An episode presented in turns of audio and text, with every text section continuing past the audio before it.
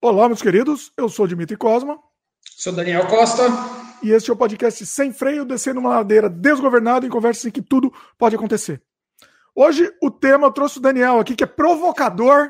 Não, Daniel, que a gente vai conversar sobre o um mundo dividido, o maniqueísmo, a noção de bem contra o mal, é, que está sendo cada vez mais usado na política, tanto no Brasil quanto no mundo, né? A gente vai conversar sobre essa polarização nas eleições, inclusive nas eleições dos Estados Unidos também, né? A variação na percepção e as formas de manipulação da mídia para que a gente escolha um dos lados, né, do time, para a gente torcer, né? A gente também vai conversar sobre a desobediência civil, que é uma das teses do Daniel, o Daniel que, que levantou essa ideia. Seria essa a solução? Então, assim, vai ser uma conversa provocativa, hein? Se, se preparem hoje. É, fazer o jabá antes da gente soltar o freio aqui, Daniel. A gente está disponível em vídeo no youtube.com/barra Dimitri Cosme e também em áudio no Spotify, Apple, Google, Anchor, entre outros. Você pode seguir a gente lá para receber o aviso dos programas novos que são lançados também, né? Você também encontra esse podcast, além de muitos outros trabalhos meus, como games, filmes, artes, no dimitricosmo.com. Então dá uma olhada lá, você vai ver tudo organizado, vai ser fácil para você ver esse conteúdo. E Torne-se membro do canal aqui no YouTube para ter acesso imediato a muitos outros conteúdos exclusivos, incluindo meus curtas-metragens, que só estão disponíveis aqui para os membros do canal. Você veja as vantagens sem compromisso, clica aqui no, no, link aqui embaixo, o primeiro link que você vai ver, sem compromisso, dá uma olhada e você já vai ter acesso imediato a esse conteúdo, né? É isso, Daniel. Vamos soltar o freio agora, que hoje o papo vai, vai pegar fogo aqui. Daniel, seguinte como surgiu essa ideia aqui para esse tema do programa. Né? O Daniel fez um post no Facebook imediatamente depois das eleições estadunidenses e eu até quero ler o seu post aqui, que acho que começa a esclarecer um pouco a ideia do que a gente quer falar aqui. O que, que você acha? Bora! Então vamos lá. Entre aspas aqui, comentário do Daniel. Tirando o fato do Biden ser o maior articulador bélico promovendo guerras nefastas contra as minorias no Oriente Médio desde os anos 90, o efeito manada ganhou. Como falta leitura histórica para que as pessoas que torcem para políticos, Biden movimentou a indústria bélica como nunca desde os anos 90. Pensem nisso. A minha, a minha, a minha leitura está horrível, tá? tá sem entonação nenhuma, desculpa aí. Esse sujeito foi um dos maiores fomentadores das guerras preventivas e guerras por procuração, proxy war, no final, o efeito manada sempre ganha. E como parte do efeito manada e da polarização cega, e como primeira camada de um argumento raso e ausente de pensamento crítico, haverá um convite para associação ao Trump. O convite ao Daniel, né? Falando que o Daniel é trampista, assim. O pessoal fala mal de um, é do outro, obviamente, o do outro lado. Sendo que em momento algum me declaro simpatizante ou apoiador deste outro senhor nefasto. Fecha aspas. Bom, vai lá, Daniel, explica aí. É, é, muito simples assim, né? A gente está vivendo uma era que você tem que ter, pertencer a uma classe, tem que ter uma validação, você tem que ser, ter uma, uma, uma marca de bom mocismo, você tem que ser contra os opressores e tal. É, esse seria o ideal do mundo perfeito, com certeza. Não é que eu seja contra isso, muito pelo contrário. Acho que a gente tem que ter uma sociedade mais justa e, e, e lutar para que isso aconteça. Porém, há uma, vamos dizer assim, uma, uma, uma desassociação entre as atitudes das pessoas e o que elas falam, né? Eu acho que a maior provocação que você pode fazer para o ser humano é pedir coerência entre o que ele fala e o que ele faz. Não existe uma provocação maior do que essa. Então, é, ficar latindo no Facebook é, é, muito simples. Você ficar torcendo, ah, fora Trump, agora entrou o Biden, vamos ver quem isso vai mudar para o Brasil. Não vai mudar absolutamente nada, não vai dar exemplo para nada. Os Estados Unidos não está nem aí para a gente. Não é, é muito, é uma cultura muito simples, é uma, é, vamos dizer assim, é muito resumista, muito simples achar que uma coisa lá vai reverberar, vai dar uma esperança aqui. A trama internacional e geopolítica é muito mais complexa do que isso, muito mais complexa. Não é, não é resumista assim. Então, as pessoas hoje em dia estão viciadas em opiniões muito simples, que não têm pensamento crítico nenhum, ouviram falar daquilo e vão se grudar naquele argumento e repetir. Ah, o Biden é bom, o Biden é bom. Se você pegar a história americana recente, dos últimos 30 anos, o que o Biden ajudou a matar de gente é pelo menos 14 vezes mais do que o Trump é, promoveu de mortes.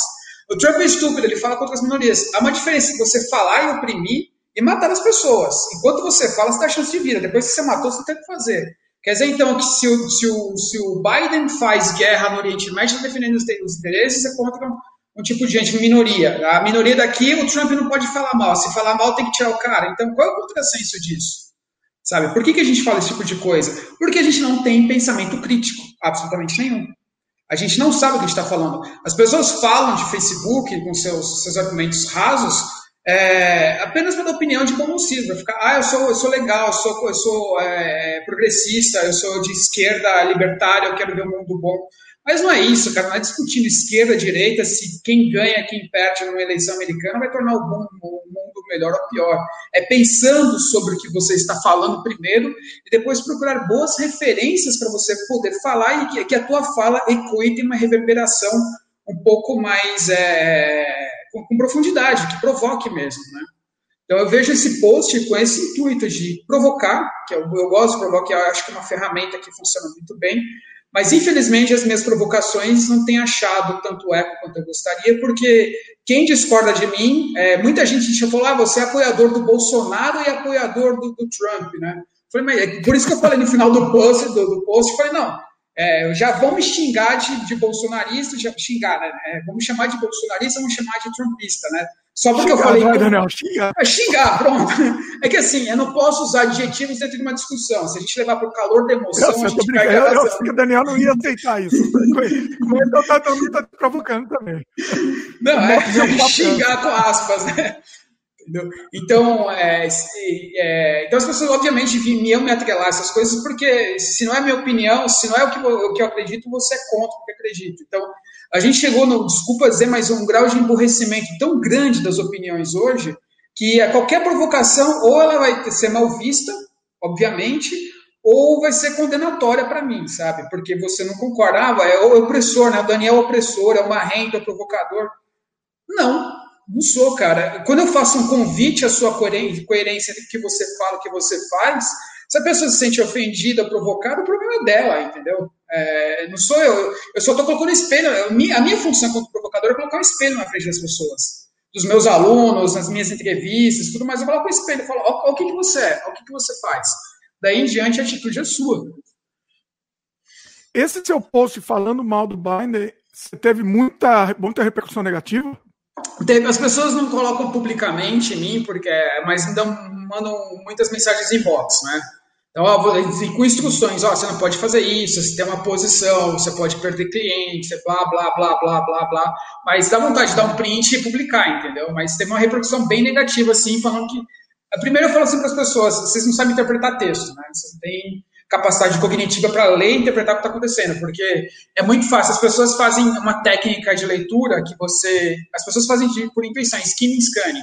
Você só pega, pinça o que você quer no texto e formula aquilo conforme a sua conveniência, sabe? Conforme o seu cérebro, suas células é, de espelhamento vão aderir ali.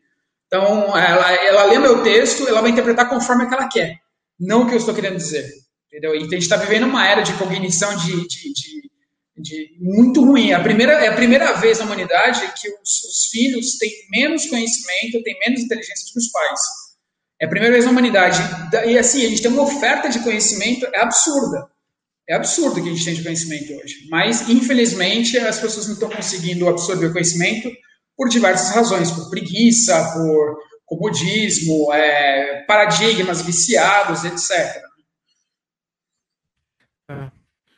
E e aí, assim, agora, assim, eu fui do, de um, um dos que eu considerei o, o Biden um, um dos mais o menor. Eu entendo que foi um discurso populista, né, que é um discurso populista, assim, no sentido do, do, do, do paz e amor, enfim, e, e, eu entendo que não é isso. Agora, eu sou, eu faço coro com esse que acha que é dos males o menor. O que, que você tem a dizer?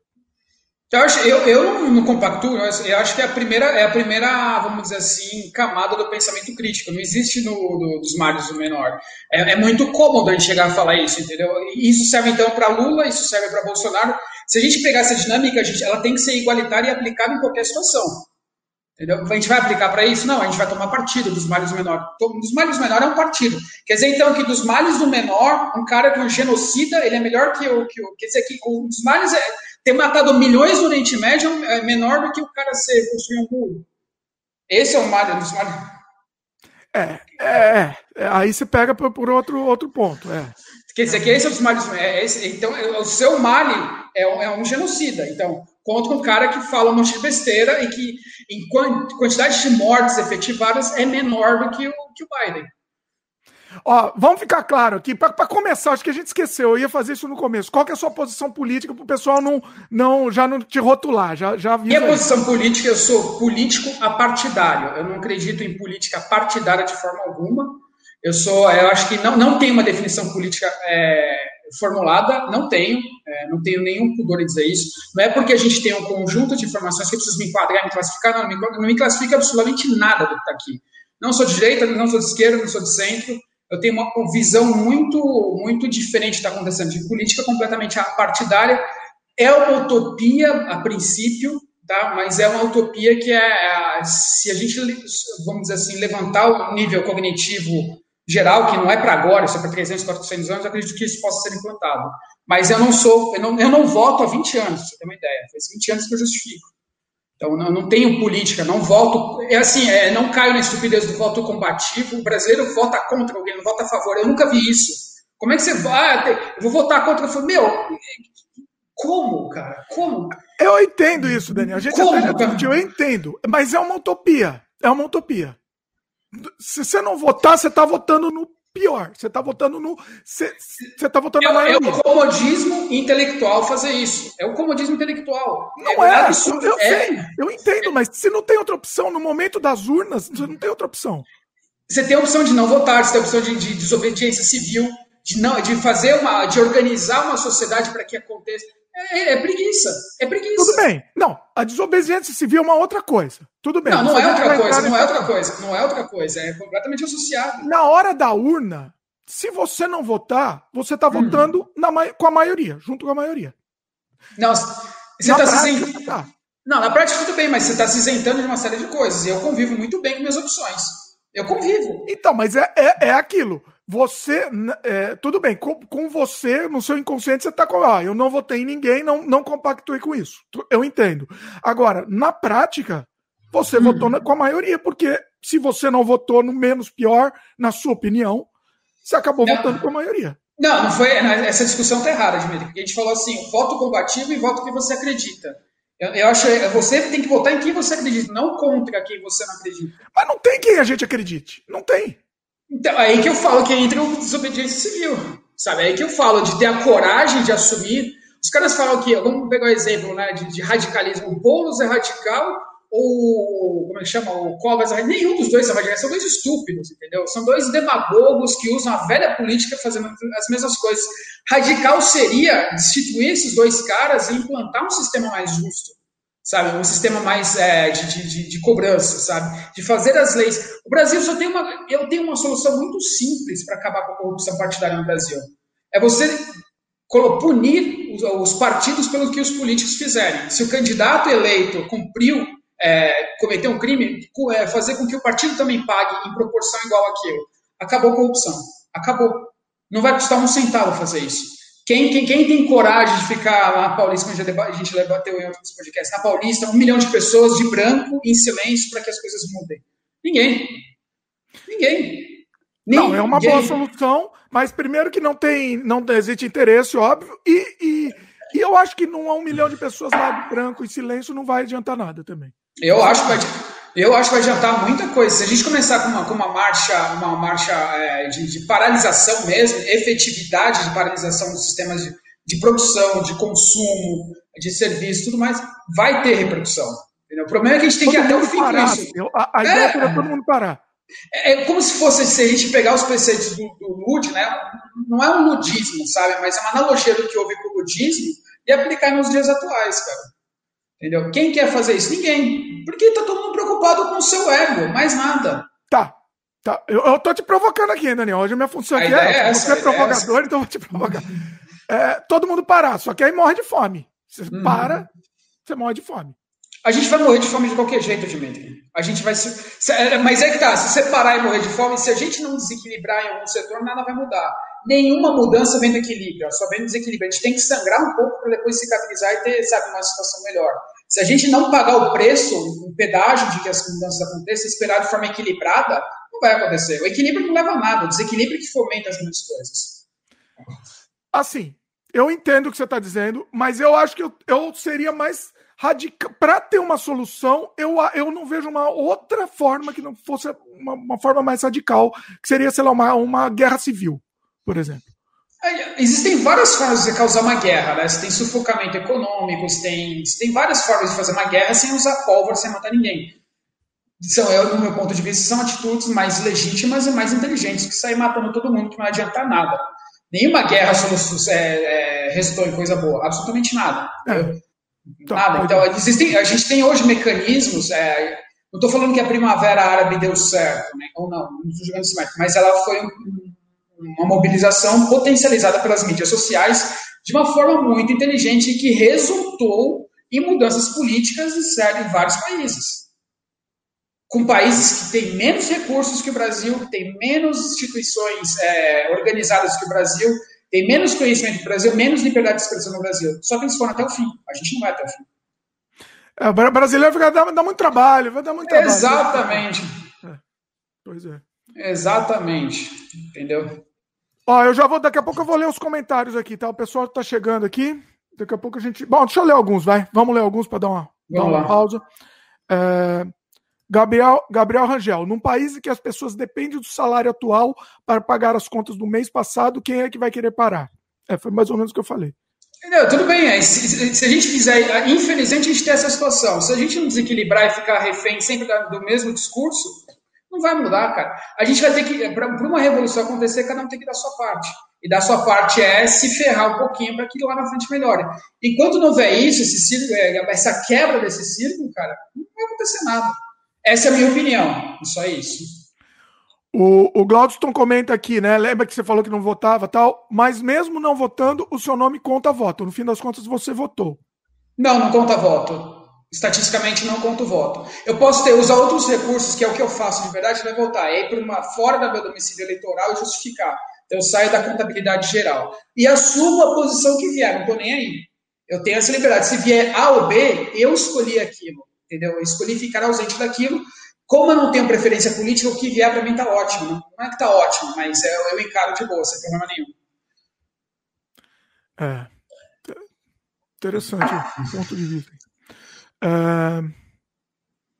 Peraí, deixa eu ser. Peraí. O Glaudston comenta aqui. É, lendo ao capítulo 19 ou 20 do livro de Carl Sagan, eu vi que a crítica dele ao, ao ensino dos Estados Unidos está mostrando que ele estava mais do que certo. Temos as consequências agora. Não é nem só o Carl Sagan, existem outros pensadores da educação e da pedagogia que nos anos 60, 70 já previam de fazer um forecast do que seria a sociedade americana hoje.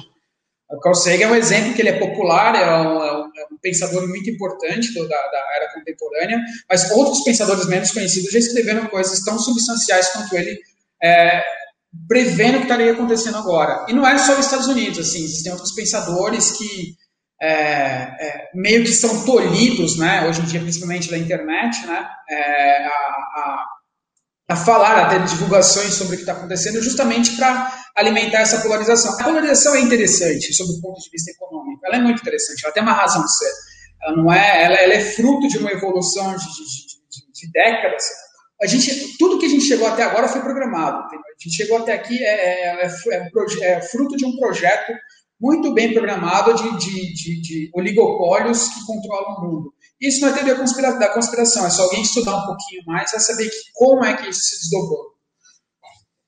Você diz interessante para eles, né? Para eles, ó, lógico, para eles não. Pra sociedade. Não existe interesse popular, interesse para a sociedade. Isso aí é, é meio utópico, a gente é meio inocente achar que alguém pensa 100% em prol da sociedade em algum lugar do mundo, sabe? Se a gente tem é, esse pensamento inocente e querer lutar por coisas, eu sugiro você pegar 10 livros essenciais sobre sociologia contemporânea e dar uma olhada. Pois é. O Gabriel comenta aqui: os Estados Unidos, para um lugar ainda mais conservador, acaba, acaba levando o Brasil e outros países que seguem os Estados Unidos para um lugar mais conservador. O que, que o Brasil segue como conservador? O que, que eu não entendo. O conservadorismo nem surgiu nos Estados Unidos, surgiu fora de lá. Né? Eu não entendo essa, essa associação. Eu gostaria de mais explicações reais assim, do como é, que, como é que essa dinâmica se dá. Eu não entendo isso. Eu não vejo. É, não, eu acho que ele está querendo dizer que os Estados Unidos, como tendo essa, pelo menos essa aura, né, conservadora, entre aspas, aí, acaba o Brasil copiando, é isso? Eu acho que não, eu, não, eu, acho, eu acho que não é isso. Não tem, eu não vejo essa relação direta de tendência gerar tendência. Acho, acho que assim, senão, assim, outros vários países do mundo, a Europa está no movimento pendular em volta de alguns outros países para centro e esquerda, que são opostos aos Estados Unidos. E quando os Estados Unidos era, era, era centro e esquerda, com Obama, eram países de direita. Então, eu não vejo dessa forma, desse grau de influência. Tudo é influenciável a partir de acordos econômicos. O resto é balela. A ideologia, ela está a serviço dos interesses econômicos. A gente instala a ideologia conforme a gente quer, conforme o interesse econômico manda. O Glaudston comenta aqui no site do TJE, é, mostra que todo nome é contado como voto. Você indo às urnas ou não, justificando ou não. Então me explica, eu, eu tenho uma outra visão disso. Conta como voto para quem se eu justifiquei? É, ele tá. Bom, não sei, ele comentou que está no site. Eu também, eu também não sei, não está no site tudo bem. Agora, efetivamente, eu, assim, a, a minha ignorância não permite um pouco mais além disso. Bom, agora eu queria, queria entrar num outro assunto aqui. É, você falou do Biden, né? Uhum. E, vamos resumir. Assim, não, você não tá. Ó, de novo, a gente precisa repetir aqui. Desculpa, mas vai ter que ser repetitivo aqui. Você não tá defendendo o Trump, você não tá. Você simplesmente. É, é, você é contra essa coisa dessa torcida que aconteceu aí. Todo mundo, todo mundo, ah, agora a, a democracia venceu, enfim. É isso que a, a sua crítica é essa, né? Uhum. Eu, o que eu quero, eu, eu queria que você fale algumas coisas que o Biden fez né, historicamente aí para o pessoal ter uma ideia, assim. Porque ele, ele, o discurso dele é bonito. Eu assisti o discurso, uhum. eu, eu, eu, fiquei emocionado com o discurso. Aquela coisa, discurso é fato, você fala qualquer coisa, né, no discurso. Eu, eu já fiz muito discurso para político. Você paga, você paga bem o roteirista que o discurso está lá, isso é de menos, entendeu? Pois é. A inclusão, é todo mundo amor, ah, paz e amor, né? Vamos, vamos dar uma olhar um pouco por trás aí, que dá uma fala algumas coisas aí, Daniel. Bom, o Biden lá ele tentou ser candidato em 98, tentou a eleição americana em 88, 89 não conseguiu. Ele plagiou alguns artigos é, universitários, ele falou que não estava infringindo as regras, não estava infringindo as regras. Ele ajudou, não na invasão do Iraque, mas na, na, no Kuwait, ele foi contra, mas fomentou o lobby na invasão do Iraque em 2002, inclusive fez acordos comerciais para que os grandes empreiteiros colocassem seus exércitos privados lá, junto com seus armamentos lá, sem licitação, com facilidades do governo. É, ele era o principal articulador e negociador com a oposição no, no mandato do Obama, ou seja, mais ou menos como a gente tem um mensalão aqui, não um mensalão, mas a, a, o loteamento de, de, de, de cargos e, e, não só cargos, mas projetos políticos, ele era o principal articulador com a oposição. Então a velha política está lá no baile, entendeu? Então não tem, não tem novidade, não é libertário, não é nada. Ele ajudou o, o, o Obama com o fracasso do Obamacare, entendeu? Não conseguiram implantar aquilo. É, é, as taxas médicas dos Estados Unidos dispararam depois que ele e o, e o Obama tentaram fazer uma intervenção um pouco mais, mais é, contundente para que desse certo, foi um efeito contrário. Ele é o principal lobista e amigo do, do, do, dos fabricantes de armas dos Estados Unidos, entendeu? Então, onde há guerra, ele está lá fazendo acordos, acordos assim, é, não perfeitos, porque se o acordo for perfeito, ele deixa um pouco é, a, oposição ensandecida, mas é um fomentador de guerras. Entendeu? O Obama é um dos principais fomentadores de guerra, foi um dos caras mais sanguinários que o, que o governo americano já teve. Sanguinário, Daniel? Você não está exagerando? Uh, Dimitri, a guerra é feita do quê?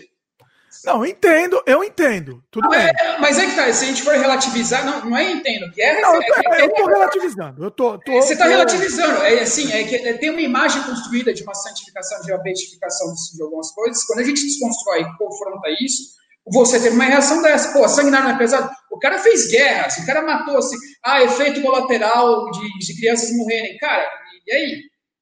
Entendeu? É morte, entendeu?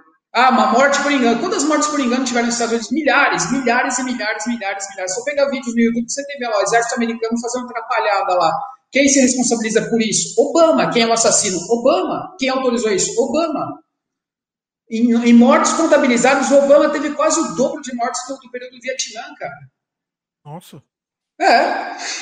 De, de, de soldados americanos, não soldados, é, soldados da, da, da eles lutavam contra Vietcongs, não, porque foram milhões de pessoas, mas aí, aí é uma outra situação de guerra, é uma guerra por procuração, é outra coisa. Mas em mortos relativos de, de, de, de soldados americanos, pô, morreu gente pra cacete, cara. Entendeu? O efeito colateral de bombas, bombas inteligentes que mataram crianças, mataram, dizimaram aldeias, isso, isso não é sanguinário? Como não é sanguinário? Entendeu? É, não adianta te relativizar. É morte é morte, guerra é guerra, e guerra tem sangue. Guerra, criança morre, mãe morre, inocente morre. Entendeu? Nessa, nessa coisa de buscar Osama, buscar Osama a todo custo, cara, muita gente inocente morreu no Iraque e no Afeganistão. Tanto é que no discurso, no discurso dele, quando o Bin Laden foi, foi pego, ele falou: hoje o exército americano matou o Bin Laden. Entendeu? É, é, foi muito bem construído isso. Muito bem construído, sabe? É um discurso hoje. A, a frase, né? A frase foi, foi, assim, foi, foi perfeita para o momento, entendeu? Foi muito. Esse argumento.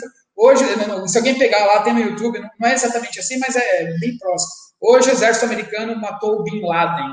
Cara, lavamos as mãos, assim, sabe?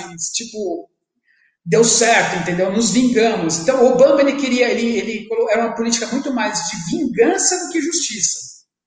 Entendeu?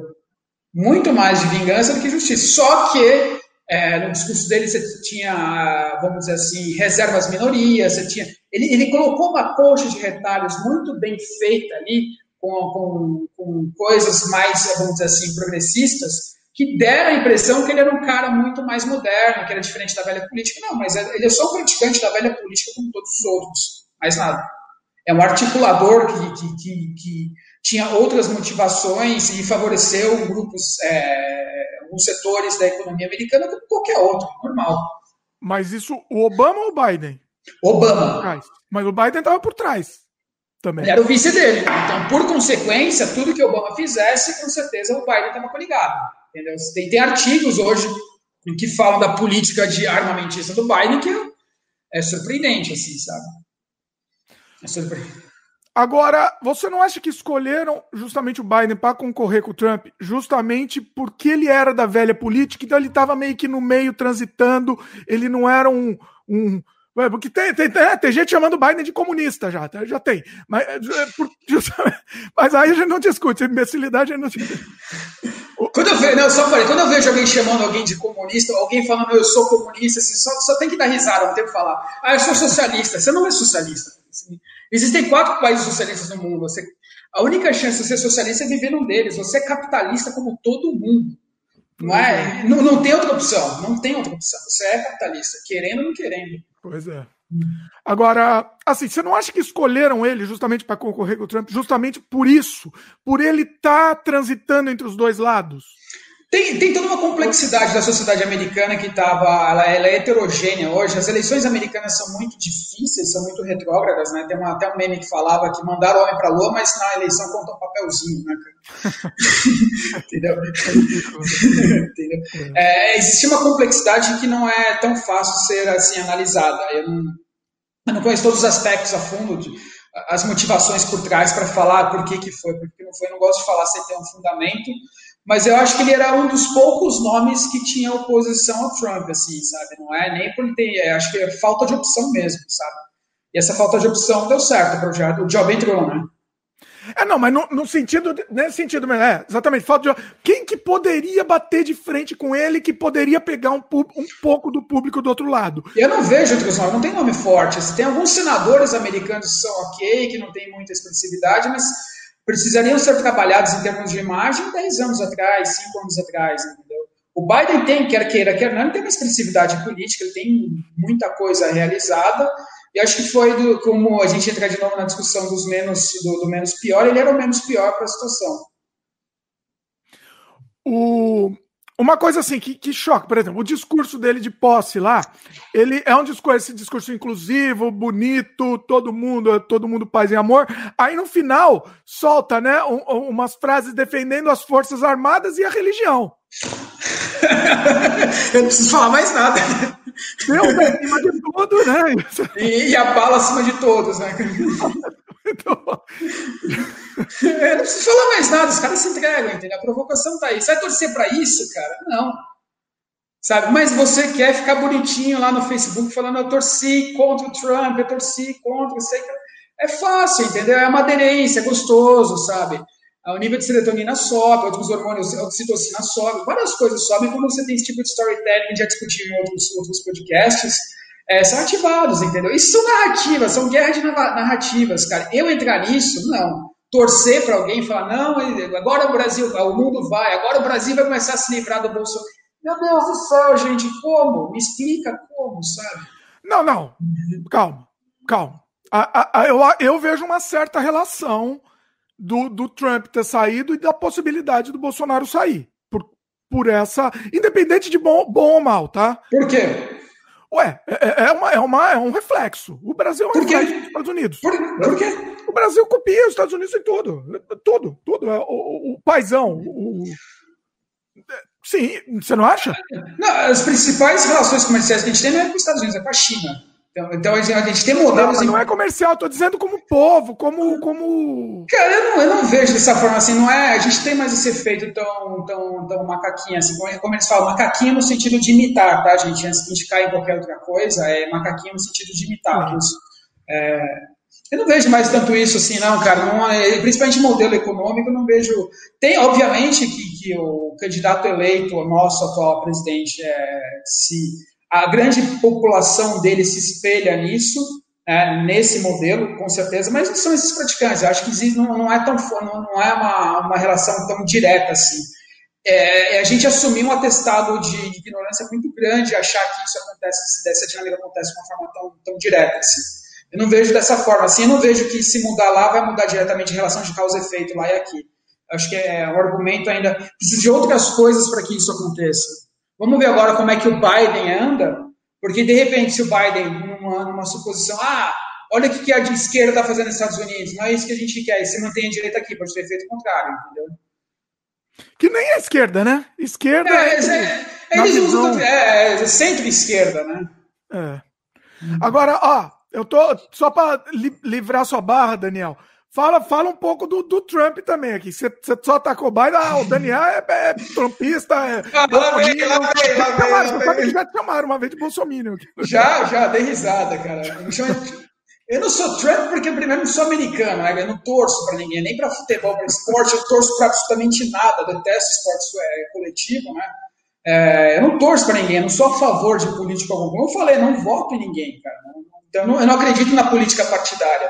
Sabe? O Trump fez coisas erradas em termos de discurso, é uma pessoa que não se conectou com a direita, nem com, a, com, com o eleitorado dele, sabe? É uma contradição muito grande. Ele não prestou contas ao eleitorado dele. Teve alguns aspectos bons de economia, sim, não dá para negar. Alguns setores da economia americana nunca tiveram é, um aquecimento tão grande quanto na era dele. Vamos ver se isso se sustenta, né? se, se o Biden vai desconstruir ou, ou, vai sustentar. O americano não faz isso. O americano não é, não é birrento como o brasileiro. Ele vê se, se o cara fez certo, está dando certo. E independente ele é oposição não, se está dando certo, vou colocar lá, vou deixar lá. Isso a gente já viu, o Reagan fez isso, outros presidentes americanos fizeram isso, sem problema nenhum. É, Mas o Trump, com certeza, não é um cara, assim, com, vamos dizer assim, um, ele não é um chefe de Estado é, com as características que, que, que são necessárias para o tal cargo, né? Tanto é que ele foi, na história recente americana, o cara não foi reeleito, né? É uma dinâmica que não acontecia há muito tempo, né? Um dos então, poucos, isso, é verdade. É, um dos poucos que não foi reeleito, entendeu? Então isso descredencia ele, sabe? Agora, o que tem que ser feito é estudar o descontentamento com setores americanos, com ele, para ver a resultante do que levaram esse cara a cair fora. Entendeu? Então tem que ver quais os setores que mais falaram, que era a desigualdade, que foi, foi atendida ou não foi atendida, setor econômico, entendeu? a economia mundial. Então, acho que é somatório, o país é somado, né? tem a somatória de vários setores, né? não existe um setor só. Então, acho que cabe ainda, é muito cedo para a gente fazer uma análise por que, que ele caiu. Quem estiver falando alguma coisa agora está chutando, porque é muito recente é, antes de falar por qualquer coisa dele. Não, não sou a favor do Trump, não sou a favor do Biden, não sou a favor de nenhum tipo de político que está agora. E vão me perguntar, mas você é a favor do quê? Entendeu? Eu falo, sou a favor de uma intervenção numa civil organizada para melhorar a situação. É isso que eu sou a favor. O tópico não é a minha posição. Sabe? Não sou bolsonarista, como falam por aí, não sou bolsonarista, não sou de esquerda, já fui de esquerda, Trabalhei em campanha de presidente, trabalhei em agências de publicidade para ajudar a presidente em coisas muito sérias. E daí em diante eu me desencantei absurdamente com política, entendeu? Não foi a direita que me, que me desencantou, a, a, política, foi a esquerda. Sabe? Porque a direita, ela fala, vou te ferrar. Ela aponta da sua cara e fala, vou te ferrar.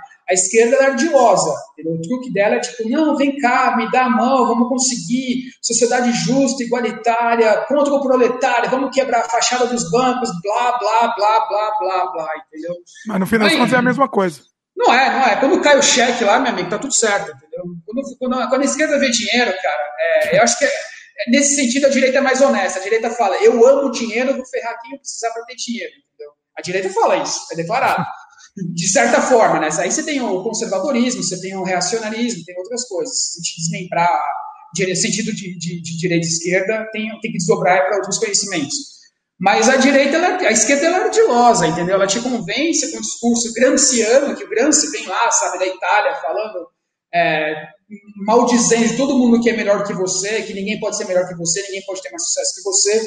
E o Gramsci hoje é o, é o grande veículo da, do, de alguns ideais de classe de guerra de classe operária que o Marx é, preconizou lá no Capital. No segundo, eu não lembro agora qual texto, né, mas é, a luta de classe, guerra de classe que ele, que ele fomentou, o Gramsci instrumentalizou aquilo e tentou impetrar hoje na sociedade. Então, quando as pessoas falam de comunismo, é, hoje em dia, é muito mais uma questão ideológica, né? Que veio lá do Lenin, que veio lá da, da, da, dos comitês soviéticos, né? Que a palavra Savet, soviética, é, quer dizer comitê, né? em russo, né? Então, na época dos comitês, é, eles já pensavam nisso há 50, 100, 150 anos, em termos ideológicos, e sabiam, inclusive, da, da que, que, o sistema implantado do comunismo, socialismo barra comunismo, né, poderia ser é, entrar em colapso a curto, espaço, a curto espaço de tempo. Porém, as ideias, os ideais daquilo, a ideologia, ela vai ser perpetuada por séculos durante muito tempo, através de propaganda e tudo mais. Então a gente fala, é, é, é, perigoso a gente falar, a gente vive numa sociedade capitalista, como eu falo, a gente vive numa sociedade capitalista, que é um regime capitalista, um regime econômico, porém os ideais socialistas estão transitando por aí, estão andando por aí, entendeu? Uma, uma hora os, conservadores ficam bravos com isso, ficam putos com isso e querem combater com suas, suas ideologias. E as neo-ideologias, é, vamos dizer assim, é, de direita, conservadoras, no meu ponto de vista, foram muito estúpidas em termos de combate ideológico, né? enquanto fomentação para. Eu não vou analisar o que é bom ou ruim para a sociedade, não tô, não, a minha função não é essa, mas é, é, analisar em termos de comunicação e lógica argumentativa se está funcionando ou não. Tá? O que a, que a direita trouxe, principalmente na, no, no, nesse período que estamos vivendo no Brasil, argumentação é muito estapafúrdia, assim, sabe? Exótica, não tem fundamento, não tem, é, tem vários setores que não deveriam se comunicar e se comunicam, entendeu? Então, a resposta para uma coisa estúpida, que é o discurso da, dos comunistas, é muito mais estúpida. Isso que eu fico impressionado. Estão querendo combater uma estupidez com uma estupidez maior ainda, em termos de discurso, gente. Não estou aqui falando que comunismo é bom, comunismo é ruim, conservadorismo é bom, conservadorismo é ruim. Eu não falo sobre isso, sabe? É, eu não acredito em nenhuma dessas duas formas. Eu acredito, eu estou fazendo aqui uma análise comunicacional e ideológica dessas coisas. A gente está combatendo a estupidez do pensamento granciano com o pensamento de direita baseado em Olavo de Carvalho. Eu não gosto de citar nomes, mas citando um agora, sabe? Grande, grande. Gênio. sabe? Como, como, como, entendeu? Sabe? Como, sabe? Entendeu? Não, não dá para levar a sério, cara. Não dá, não dá entendeu? Grande, grande, astrólogo, inclusive. Tem como, cara. Agora, é, você, eu, é assim, quando a gente fala dos males o menor, no sentido, você não acha que pelo menos o Biden, especificamente, ele não, não o Biden contra Trump, vamos dizer, é, não, não, não ajuda, o, Biden ter eleito não ajuda a diminuir a questão do discurso de ódio, a questão de, de, de, de da opressão da, das minorias, enfim, da, men, talvez menos, menos a da religiosidade extremista. Não, porque isso vai ser fomentado de outras formas em outros setores, isso vai estar lá. Talvez não seja a voz oficial, mas a gente teve algumas micro convulsões e macro, vamos dizer assim, um pouco maiores convulsões sociais no Obama, que era o grande defensor das minorias. De novo, eu não sou contra minorias, não é essa questão, nem nada. Eu sou, eu sou, eu sou contra a capitalização do discurso ideológico das minorias que os políticos fazem, tanto de direita quanto de esquerda. Demagogia, né? Demagogia. Como coloquei lá, demagogia, entendeu? É. Como os políticos agora no Brasil estão fazendo nas campanhas é, municipais e, e tudo mais, entendeu? É, mas eu não vejo dessa forma aí. Primeiro, eu acho que assim, esses ataques, essas, vamos dizer assim, minar o pensamento ele é muito mais sofisticado hoje, não é? é que o Trump ele foi estúpido, sabe? Ele entrava em combate argumentativo de frente de todo mundo, e quando você entra de frente, você perde. Se você não tiver uma sustentação forte, você perde, entendeu? Agora, eu vejo o Biden vai, vai diminuir, assim, vai diminuir a aparência dos discursos de ódio, mas eles vão estar lá. Isso eu te garanto, eles vão estar lá. Não, sabe? sempre tiveram. A sociedade americana é centrada em Exato, entendeu? A questão é a seguinte, que o Trump era um cara que falava, que dava voz a isso, entendeu? Agora, e, e agora, os opositores do Biden, que vamos dizer que a eleição não foi equilibrada. A americana foi equilibrada, entendeu? Os opositores do Biden falaram, agora que a gente perdeu nosso porta-voz, a gente vai aumentar muito mais é, o potencial dos discursos ofensivos mas não é oficial, entendeu? Não, não é, é, oficial. Exatamente. Não, não, o é, é oficial. É, o problema é o ódio oficial, entendeu? Eu, eu, eu acho que. Mas ele ganhou. Mas o Biden oficial... só. Então, o Biden ganhou porque ele prometeu acabar com isso. Então. Então, independente se ele não vai acabar, independente se ele não acredita mesmo nisso ou não, pelo menos ele não tá falando. Você entendeu que uma pessoa que, sei lá, o Trump, por exemplo, falaram no, no, no debate, né? Ah, o que, que você acha dos supremacistas brancos tal? Ele, ele desconversou, você vê que claramente ele apoia. Ele, eu, como é que ele falou? Ele foi, foi, foi ridículo, assim. Ah, não, mas é, tem que ver. É, tem que ver esse negócio aí. Tem que, entendeu? Ele não, ele não respondeu. Eu já escutei em algum lugar. Já escutou. Vamos ver esse negócio. então, assim, é, você não acha que é oficial, oficialmente Sim, não apoiar isso? Não, com certeza. Não, isso vai, isso com certeza. Não, não, não dá para falar que isso não acontece. Acontece. É, eu espero que aconteça mesmo de verdade. Eu torço para que, apesar de ser partidário, eu torço para que os caras cumpram o que eles prometeram, porque a proposta é boa. Em geral, toda proposta política é boa. Nenhum, nenhum candidato. Toda proposta política é excelente, cara. Mas, mas, veja bem, Daniel, eu acho que é nem questão de promessa aí. Não é questão de promessa. É quando eu falo, e, e, e aí a gente entrou no, no, no, no, Quando eu falo que era, era a barbárie contra pelo, pelo menos um, um mínimo de civilidade essa eleição, por exemplo, né? É, e aí você contestou isso. Eu ainda acho isso, que é a barbárie absoluta. No momento que não, ele só não realmente tem é um cara todo mundo e bata, e bota o muro e mata esse bando de desgraçado. E, e, o outro que mesmo que ele não pense isso. Mas ele matou, ele, né? ele matou, mas ele, mas ele matou. Ele matou na guerra. Não, não, mas é isso que eu tô dizendo. Mesmo que ele matou, mesmo não, não, não, não, não, cai, não, não, não cai. Mas você não tá oficializando. Veja não, bem, cara, Não caio nessa, time. Isso, é um discurso Ele tá fazendo por baixo dos panos, mas, pelo menos. Cara, e daí? Mas tá fazendo, Dimitri. Não, não, entendo, não, eu discordo, eu entendo, mas... discordo completamente, Dimitri. Eu jamais colocaria um assassino como, como um cara que é um fomentador de guerra. O discurso dele não é que é o discurso, a atitude dele é belicista. Ele já provou que mata a minoria. Ele mata a minoria. Agora ele falar que vai. Se ele já matou a minoria, ele falar que vai acabar com a minoria, como é que você vai fazer um cara desse?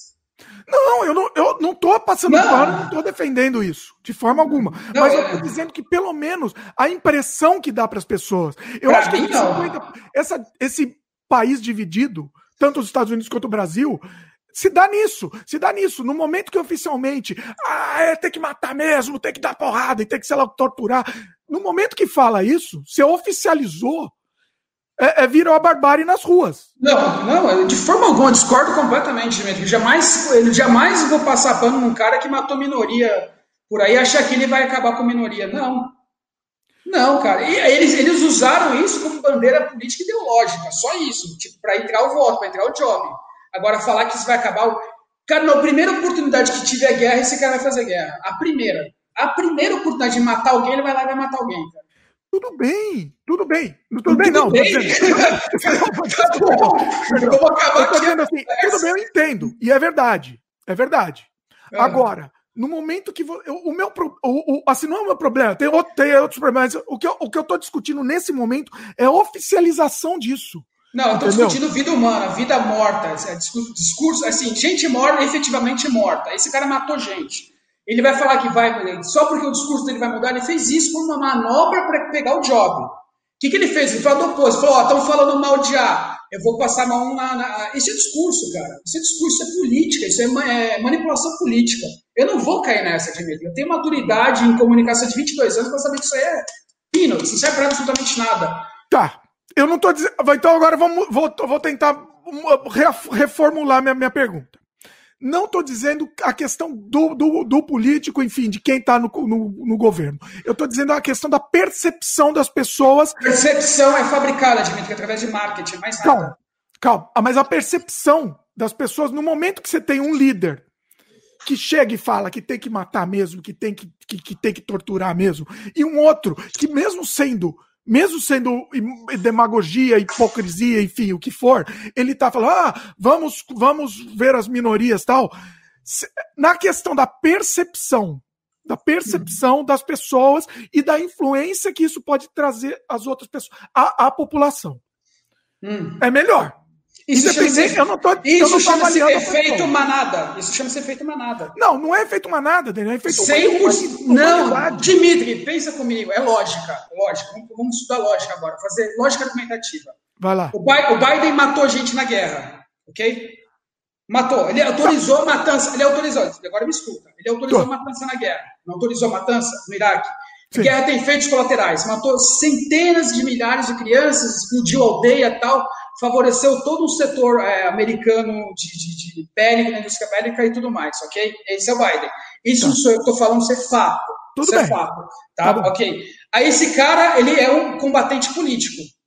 Entrou um cara, porque ninguém sabe como, que fala um monte de asneira chamado Trump. O marqueteiro do Biden vai chegar e falar, cara, vamos formular um discurso para apagar o seu legado de morte e combater o que esse cara tem falado durante a eleição, o mandato dele, vamos combater tudo que ele está falando, vamos prometer outras coisas para que a gente consiga entrar no governo. É justamente isso que aconteceu, é simples, Dimitri. Agora, isso muda a percepção das pessoas? Muda. E quando você muda a percepção das pessoas, é o efeito gado. Mas é efeito, é, é, quer chamar de efeito manada? Tudo bem. Mas eu tô, eu tô discutindo o reflexo do discurso de ódio nas pessoas.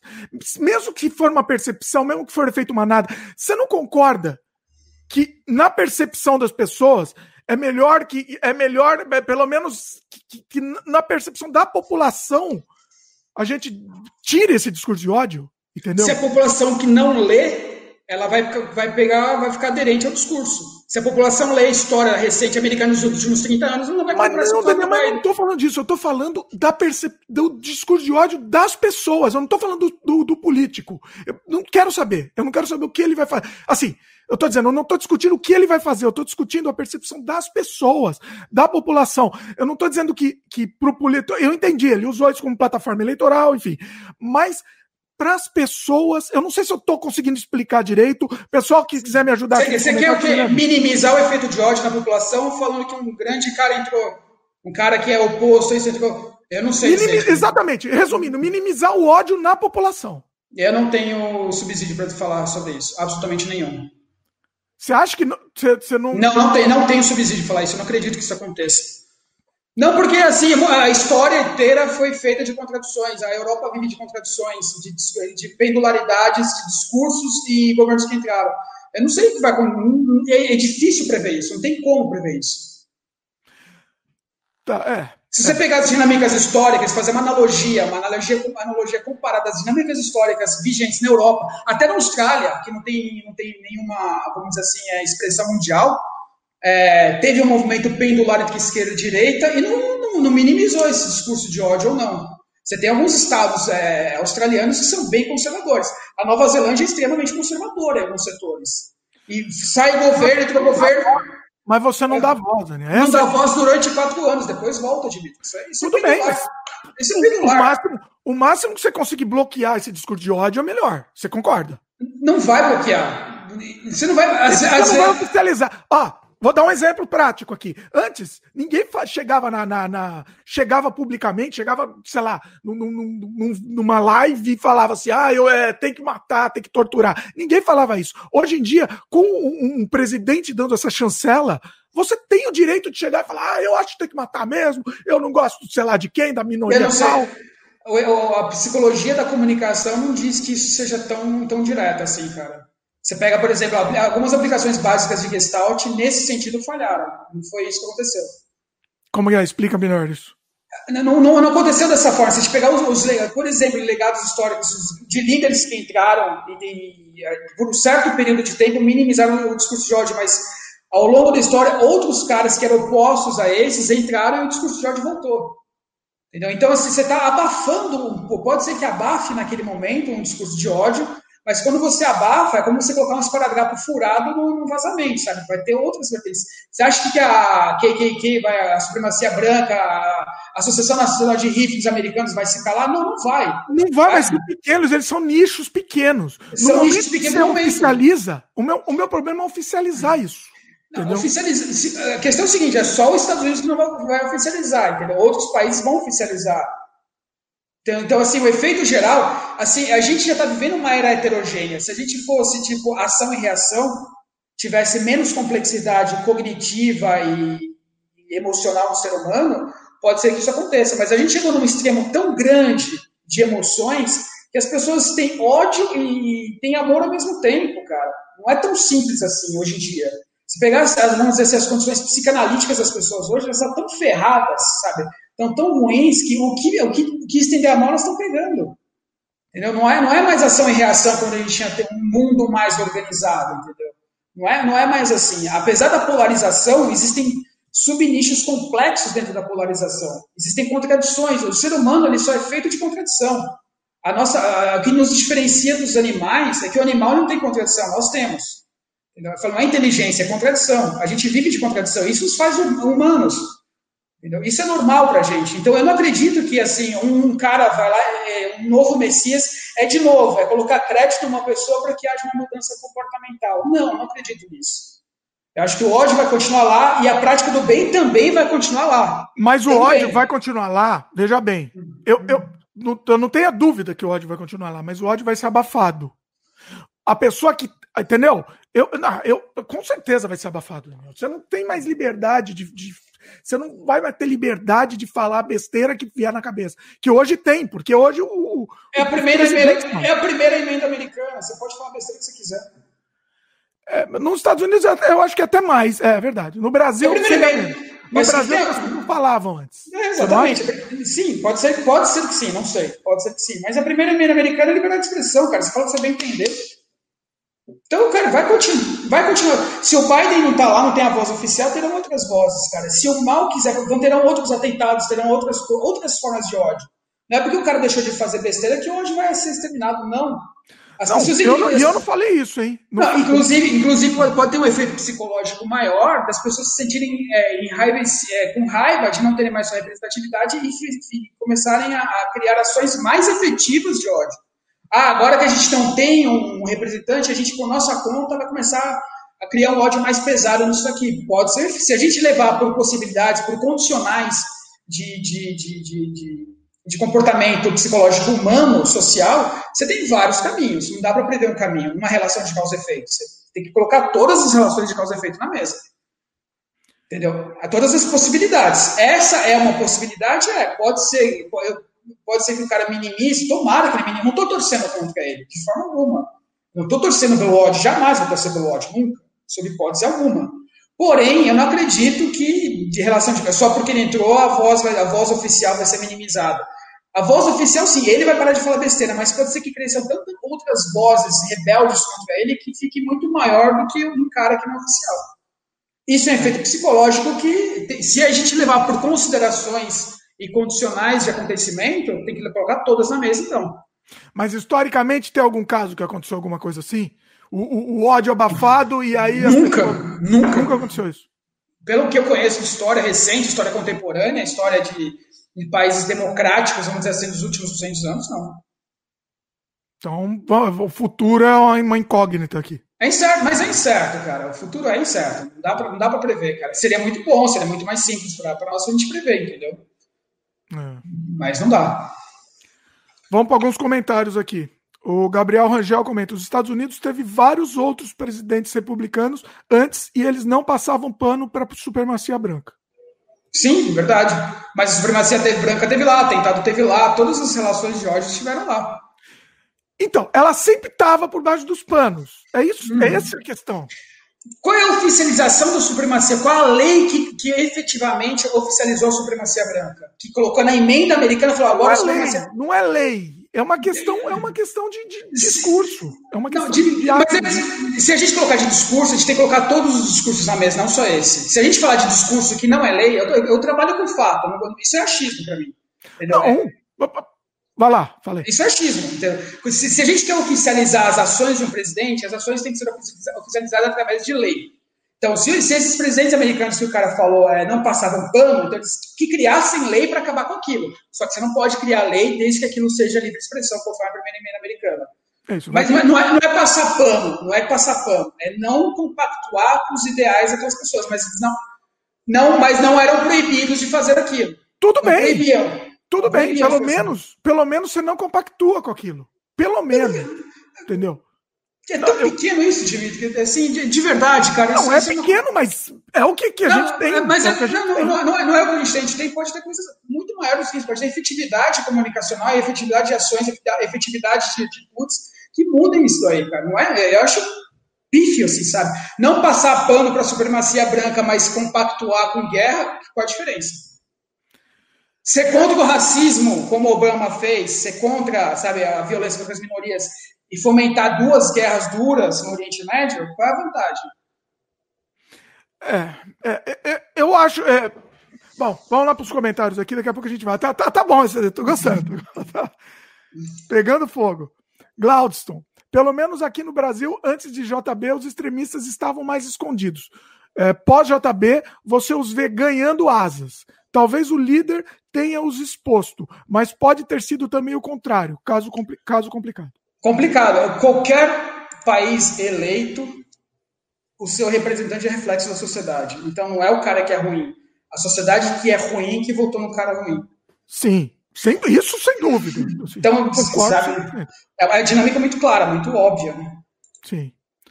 Ó, o Gabriel, daquilo que a gente estava falando lá, né? Gabriel, ninguém oficializou. Ninguém está falando de oficialização. Estamos falando de normalização. O Trump está tratando isso como algo normal. A hum. supremacia como algo normal. Entendeu? Tá, existem outros mecanismos da sociedade americana, como o Congresso, o Senado, que podem proibir isso. Então todo mundo está contaminado. Não é só ele. O Trump ele vota, ele propõe lei e tem veto de lei.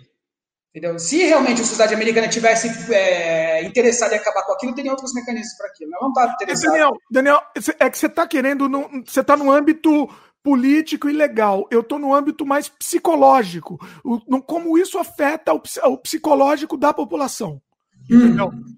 No momento que você chega um presidente que passa o pano para o supremacista branco, eu posso também, então eu posso ser. Ué, o presidente tá falando. O cara. Não, eu, mas... ó, ó, eu ah, eu tô em dúvida. Será que é certo isso? Será que é errado? Eu não vou nem falar muito porque eu tô em dúvida. Aí chega lá o presidente e passa. Pra... Ah, então tá, então pronto. Vamos, vamos lá pela lógica de novo, Gilmar. Vamos lá pela lógica de novo. Ah. O Trump sempre teve essa fama, não teve? Sim. A população elegeu ele, não elegeu? Sim. Então eles gostam disso. Compactuam com isso. Concordo. Sim, sim. então eles gostam. Então, para a sociedade americana tá tudo certo. Então, mas eu acho que isso tem que ser coibido. Mesmo que esteja. Não, foi proibido. Esteja não. certo, tem que ser coibido. Porque isso é ditadura. Você tá, isso é ditadura. Você está querendo impor uma ditadura. Não. É, eu tô é... entendendo o que você está querendo dizer. Eu já era, eu era assim antes. Eu pensava exatamente assim. Ó, eu acho que tudo tem direito de dizer, qualquer um tem direito de dizer não, qualquer coisa. Não, você tem direito e tem consequências. Você tem consequências pelo seu direito. Todo direito tem uma consequência. Você pode, inclusive, matar uma pessoa aqui na rua. Você tem todo o direito de matar isso. Isso vai ter uma consequência. Sim. Você vai ter uma consequência. Agora, se esse fomento psicológico, é, que você está falando, por exemplo, da supremacia branca, ganhasse poder e acontecesse um atentado, em função disso, aí eu veria uma responsabilidade legal sobre isso. Eu não estou defendendo supremacia branca, não estou defendendo isso, não, não, é essa questão. Não, eu entendo que você. Não, claro. Não, tá jamais, claro. jamais eu defendo Quero isso. que seja claro aqui pro pessoal também, porque tá, não, não sou bolsominion, não sou bolsonaro, não sou petista, não sou Trump. Eu preciso, a cada cinco minutos eu preciso ficar falando isso, sabe? Não sou nada, porque vai chover paulada, entendeu? Normal, você tem a vida.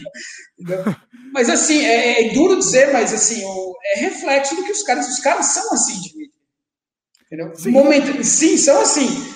E a gente não tem nada a ver com isso nesse momento, porque eles elegeram. A gente não tem poder para isso. Como é que não, nós.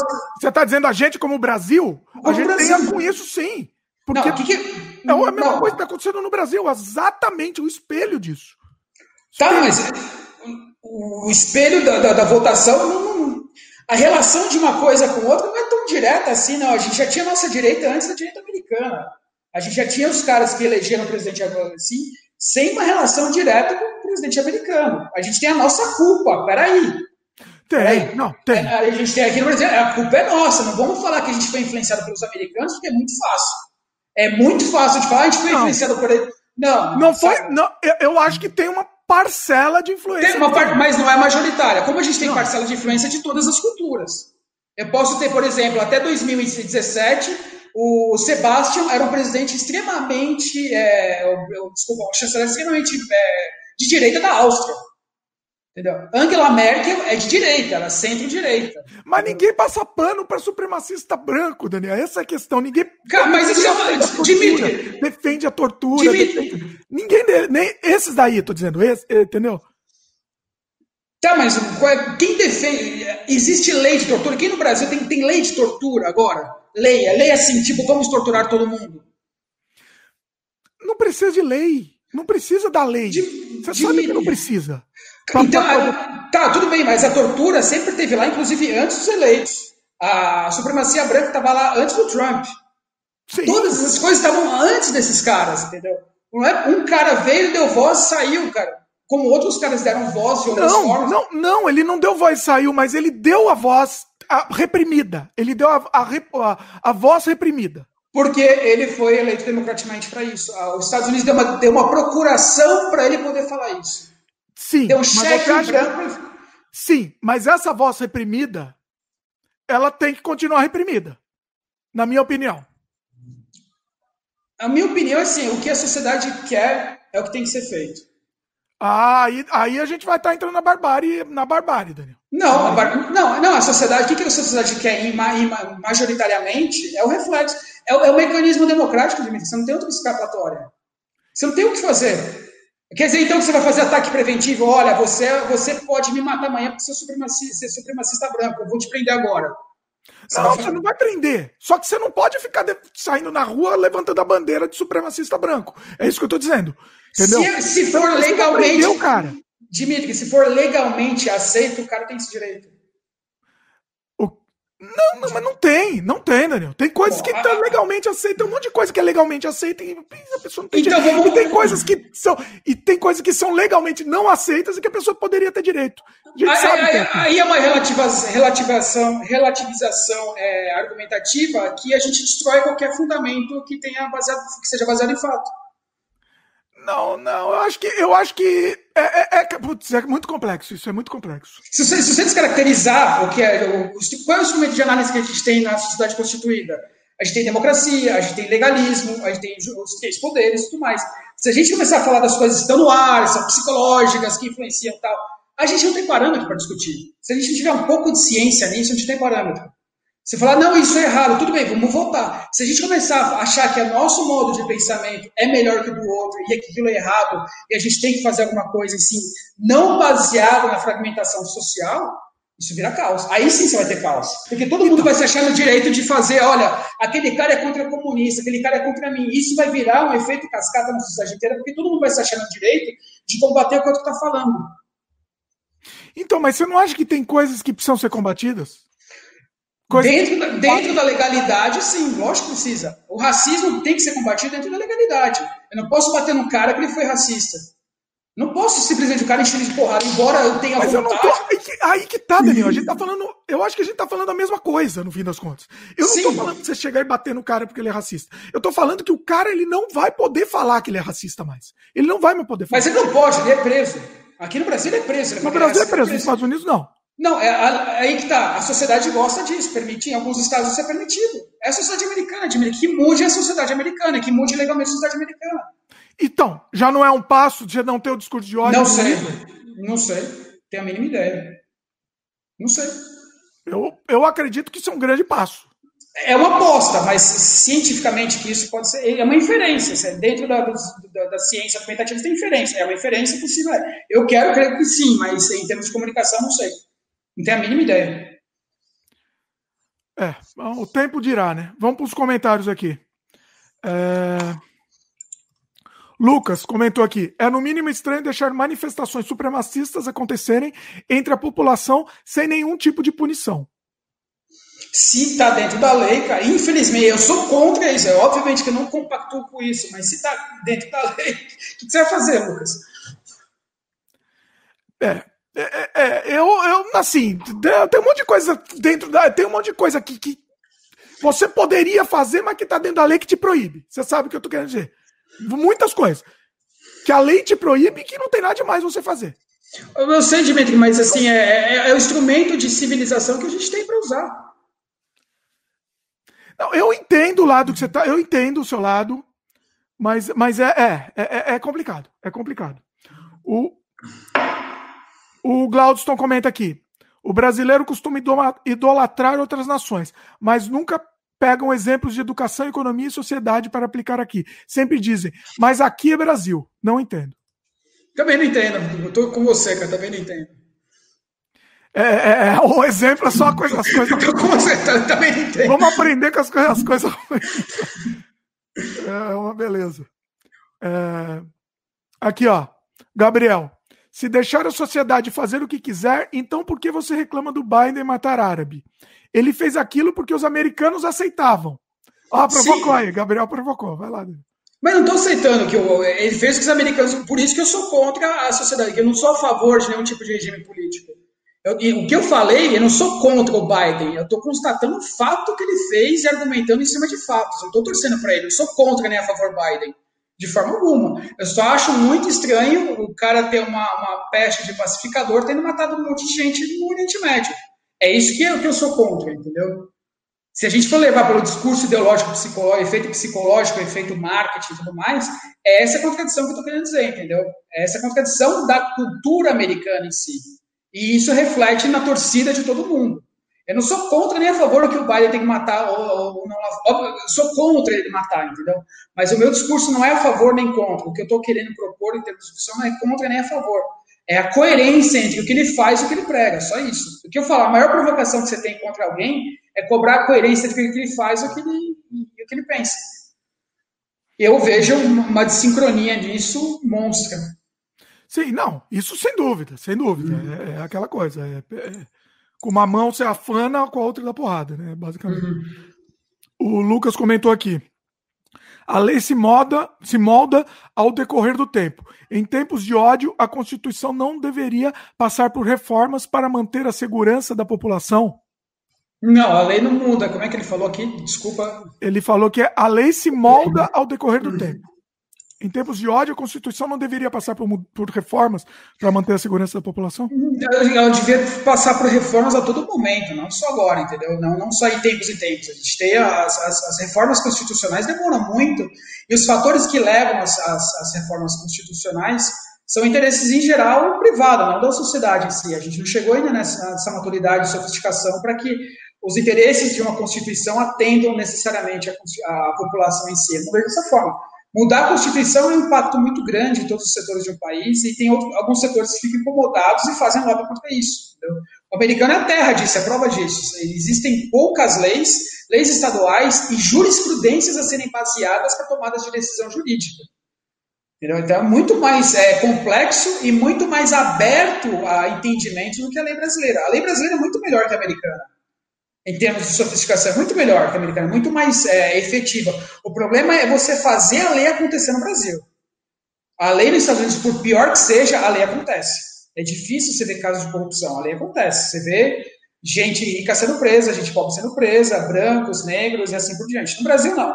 Você tem leis sofisticadas, mas a aplicação da lei é muito ruim.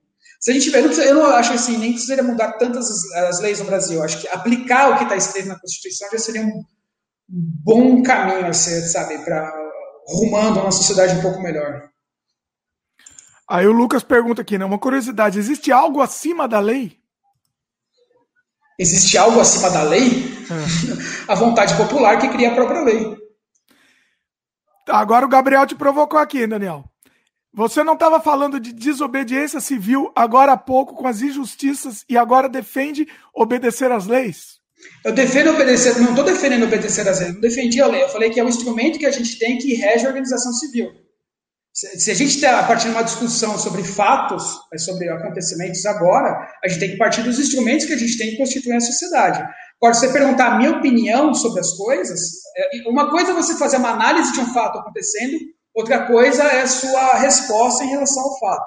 A minha resposta em relação ao fato é a desobediência civil. A minha análise em relação à discussão que a gente está propondo é operar com os mecanismos que a gente tem que constituir a cidade, a sociedade organizada. E, e é, você é a favor, sei lá, você, vamos, vamos pra, um pouco para desobediência civil aqui, que, era, que é um dos temas bases também aqui. O que mais? O que, que, que, você sugere aí? O que eu sugiro é, é a desobediência geral, assim, a gente não, não contentamento, só que todo mundo tem interesse, né? Ninguém. Ah, eu, eu pego meu filho às quatro, eu tenho um trabalho às cinco, eu tenho dois trabalhos, tenho dois turnos. A gente não se entende, a gente não tem a capacidade de sofisticação necessária para ter uma desobediência civil como eu acho que deveria ter.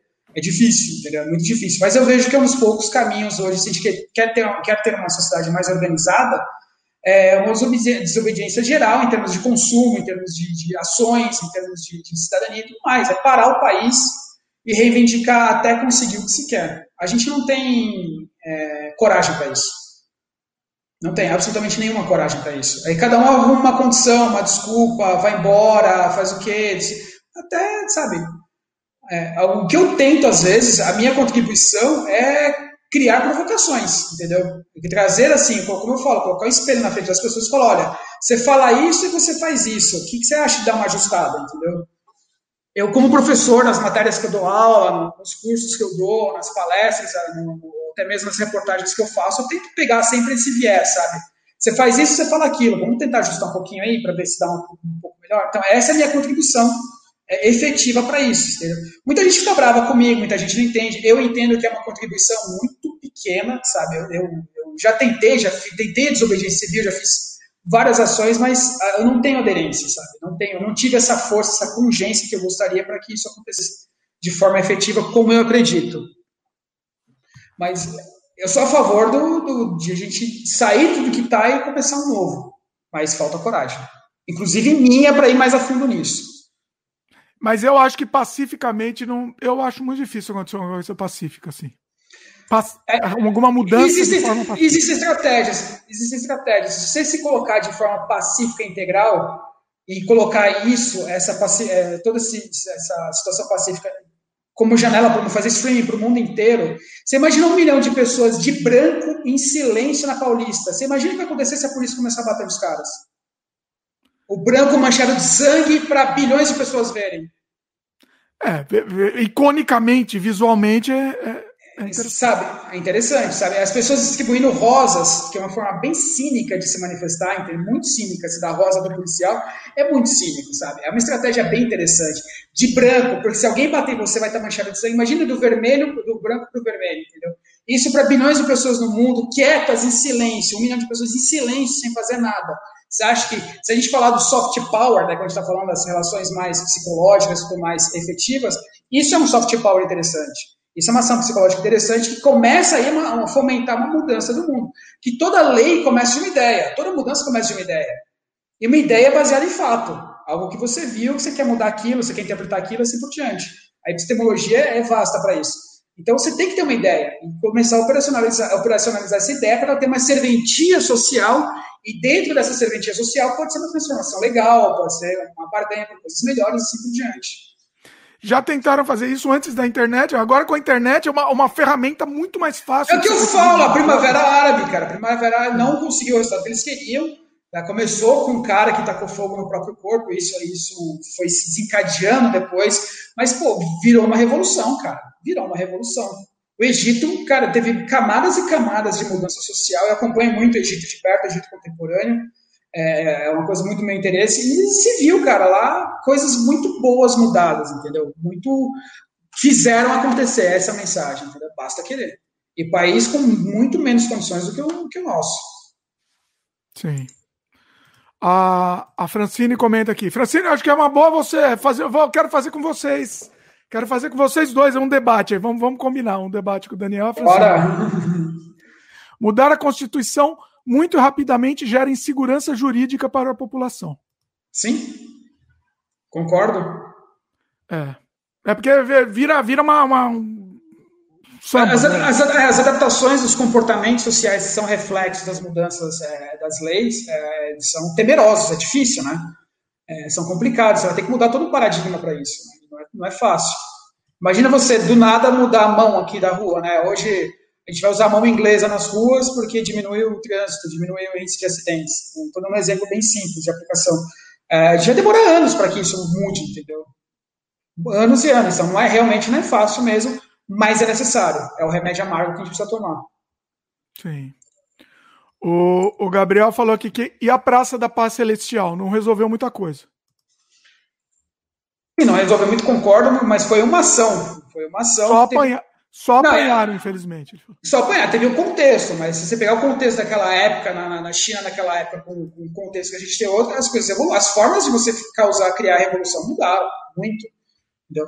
Mas e, se você... China é outra, são outros 500 também. Né? É, exatamente. É outro problema que a gente não tem. Eu não tenho noção do que é viver na China, entendeu? Quer dizer, você tem noção, mas eu não, não consigo. Eu tenho que me colocar no lugar lá para saber o que, que é. Não dá para. mensurar, né? Não dá, cara. É difícil. É. O pessoal até falou para colocar o Gabriel aqui para debater com você. Olha só. Gabriel, se quiser entrar aí no debate, comenta aí.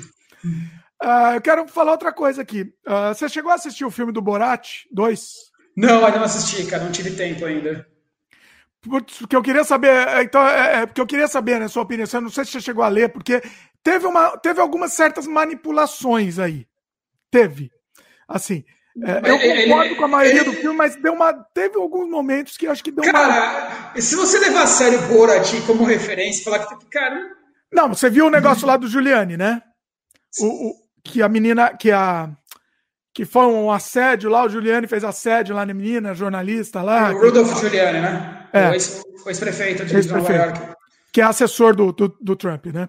Uhum. E aí e aí te, é, foi assédio, mas é, é, que eu queria saber se, é, se você tivesse assistido, eu queria saber a tua opinião. Não, mas ah, pô, perdi. Teve uma certa manipulação aí. Ah, mas é que tá, é pra ter mesmo. Isso é, isso é piada, cara. Você vai levar a sério o Borat, cara? Não. Não, mas é. não é. Mas nesse momento não foi só pela piada, foi pela manipulação mesmo. Então, é, mas, mas a provocação é essa, isso que é legal, cara. Ele, ele, tem, ele tá dentro de um escopo que ele pode fazer isso. Sim. Ele não, não eu achei genial. Eu é, você não precisa cobrar a lisura do cara do Borat, né? Você espera o caos do Borat, você espera outra coisa. Então tá tudo esperando. Você vai esperar o quê, sabe? Não, cara. Vai esperar aquilo. Isso, isso você, você compactua com essa ideia. Eu sou um dos caras mais fomentadores do caos que vocês podem só imaginar. Vocês não têm ideia. Vocês não têm ideia. Entendeu? Eu também adoro fomentar o cara. É a melhor coisa do mundo. O... Mas aí, que mais? Vamos pensar mais em. em... Peraí, tem mais um comentário aqui. O. O Gabriel falou que vai, tá provo... ele tá provocando, mas o negócio dele é provocar também. Tá Traz aí, cadê a provocação? Mas o. Não, é que ele falou que ele vai comandar mais umas provocações aqui daqui a pouco. Bora, Gabriel, quero. Só provoca... Ele falou que só tá provocando para causar o debate. Legal. O Glaudston comenta aqui: acho que o Borat é, é para ser provocador e engraçado, mas não para ser levado a sério de verdade. Eu concordo, entendeu? Na verdade, assim, cada um acha o que quiser, né, cara? Não tem, se você definir o que, os outros têm que achar ou não achar, ah, isso tem que levar a sério, isso tem que levar a sério, cada um faz o que bem entender, cara. E daí traz uma discussão, sabe, é, mais, mais complexa. Eu acho que você, você gosta do jornalismo gonzo, né? Você é, você é um... Eu gosto, eu escrevo para o jornalismo gonzo, fomento o jornalismo, escrevo, assessoro o jornalismo gonzo, gosto bastante, cara. O jornalismo faz parte da, da, da matéria, né? Ele interage com, a, com, com o fato em si. Pois é. Hunter Thompson, toda essa galera. Pois é. Bom, o que mais? Vamos, vamos tentar dar, um, dar uma alinhavada aqui na conversa. O que mais você acha assim? O que, que, que a gente faz para mudar, então? Não adianta a gente torcer, não adianta a gente. O eh, que, que a gente faz para mudar efetivamente? A gente tem a receita para mudar, né, cara? A gente tem a receita que é pegar tudo que, que a gente sabe, né, que precisa, vamos dizer assim, se você pegar as cartas da ONU e aplicar aquilo, já está um bom tamanho, sabe? Agora, tipo, você sabe tentar entender por que, que aquilo não é aplicado. Por que, que os direitos mínimos não são preservados no Brasil. Entendeu? Eu acho que são duas coisas. As pessoas falam que educação muda o mundo. Não muda o mundo. O que muda o mundo é a aplicação legal. É fazer a educação ser efetiva através de leis. Entendeu? Não adianta você ter educação, mas ela não é efetiva para ninguém, não está disponível para ninguém. Se a lei garantir, garantir que ela esteja, esteja disponível no, no momento certo para a pessoa certa, então a lei é mais forte que a educação. Eu não sou tão radical assim de sobrepor, não sou legalista, não opero com legalismo, não sou jurista nem nada, mas é um instrumento importante, sim, dentro de uma sociedade organizada, constituída. Mas acho que a combinação de coisas, acho que a combinação de eh, a aplicação efetiva da lei com educação já seria uma grande mudança. E quebrar a ansiedade. A sociedade não vai mudar de um dia para o outro, não vai mudar em 50 anos. O Brasil não vai melhorar em 50 anos, 60 anos. Demorar muito para melhorar, mas a gente tem que sentir o progresso andando. Tem que sentir as coisas acontecendo e ter sustentação, ter foco para que aquilo aconteça. O brasileiro é conhecido por não ter foco, por não ter disciplina, sabe, por não ter motivação, não ter nada. Esses são traços culturais nossos que precisam mudar a partir de outros mecanismos que são exógenos aos nossos traços, senão você causa entropia. Não tem, senão você vai virar um, sistema entrópico e não vai funcionar. Entendeu? Então você tem que pegar coisas externas para criar um desequilíbrio e essas coisas externas começarem a gerar uma nova visão. É, não fazer coisas novas, querendo, como é que é o ditado fala? Não espere coisas novas fazendo coisas velhas, entendeu? Não dá. Você tem, para coisas novas tem que fazer coisas novas. Então, é pegar exemplos bons, pegar, ter, ter, ter responsabilidade nas lideranças, ter um sistema político mais adequado, mais justo, é, acabar com o fundo eleitoral, assim, de ontem, era para ter acabado ontem, sabe? Não, não, tem que ter isso. E, e no, no, meu ponto de vista, se eu tivesse que elencar duas coisas, seria a aplicação legal dos, garantidora dos direitos básicos humanitários junto com a educação. Acho que esses essas duas coisas, entre aspas, isso acontece, isso está previsto para acontecer na nossa Constituição, mas por diversas razões políticas, econômicas e outros interesses, não, não acontece. Aí são é aquela coisa da, do Ouroboros, né, que da cobra que morde o próprio rabo, né, de quem é o culpado, a população ou o governo, entendeu? Os dois são culpados. Ah, a população é, manipula, a, a, desculpa, o governo manipula a população, mas a população é reflexo do governo, entendeu? Então você não sabe quem é quem. Quem, quem, quem, quem é o culpado do quê? Então você tem que, sabe, é, desequilibrar de certa forma. Eu acho que desequilibrando, tendo uma porta de entrada dessas duas coisas, já, seria, já seriam bons caminhos para a gente ter uma sociedade um pouco melhor. Agora, você acha que o Brasil, é, assim, isso na teoria, mas você acha que na prática, você acha que assim, você, vê, você, você vislumbra essa mudança? Você acha que isso, isso na teoria é legal e funcionaria, mas você vislumbra isso acontecendo de verdade? Você acha que é possível? Assim, possível seria, mas você acha que vai acontecer? Que que... Me dói muito dizer que não. Me dói muito dizer que não, porque esses traços culturais nossos tão enraizados que é difícil acontecer assim. Não é que não vai acontecer, vai melhorar muito, o Brasil vai melhorar muito a longo prazo, daqui 100, 150 anos seremos um país bem melhor, mas tem um ditado que fala, é o Brasil é o país do futuro e sempre será, né? então a gente sempre vai viver nesse ciclo, sabe? Eu acho que é muito lento o nosso progresso, embora é, 10 anos para cá eu acho que houve muitos avanços, a gente tem um país muito melhor, independente, da, independente das, das dinâmicas políticas que a gente teve até agora, mas eu vejo que a gente tem um país melhor, sim. Não tem como não ter. É, tá melhor, sim.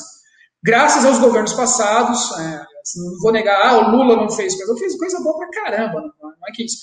O PT não fez coisas boas, não fez, fez tipo, mas o Lula tiveram coisas boas que não dá para falar que não. Agora você, agora você deixou de ser bolsominion e virou petista. Ah, lá vem, vai, chover daqui a pouco. Entendeu? Fernando Henrique fez coisas boas pra caramba, entendeu? Fiz, fiz muitas coisas boas. Tá? Agora a gente fala de infraestrutura no governo Bolsonaro, está sendo feita uma porrada de coisas de melhoria de infraestrutura real que não está sendo publicitado, mas está sendo feito. Ele está colocando um exército para construir estrada, construir ponte, fazer uma série, colocar cimento para acontecer. Se vai favorecer grandes é, empreiteiras fazendo isso ou não, a gente não sabe. Mas a infraestrutura está andando e não está sendo publicitada coisa está acontecendo no governo dele. Entendeu? Não sou a favor de governo nenhum, não estou sendo bolsonarista agora, nem de forma alguma. Agora voltou a ser é, é, de novo. É, é, esquizofrênico político, né? Cada vez. Entendeu? Mas está sendo feito. Então, quer queira, quer não, todos os governos dão uma contribuição para o país, para que o país evolua, entendeu? Agora, é uma coxa de retalho, a gente tem uma série de, de, de condições culturais que é difícil ver assim, sabe? Isso se deve a uma, dinâmica histórica que a gente não consegue quebrar, não tem uma ruptura. Achar uma ruptura com, com, com essa dinâmica histórica talvez seja uma outra forma de a gente ter uma melhoria. Mas é um preço alto a se pagar dentro de uma sociedade constituída. preço muito alto. Mudar um comportamento, mudar uma cultura, não é fácil.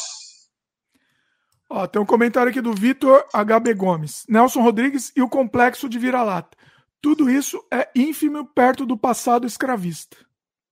Sim, concordo. Concordo, mas as coisas evoluem até lá. A gente não pode. É, eu acho que tem que ter reparação sobre a, a população escravizada, sim.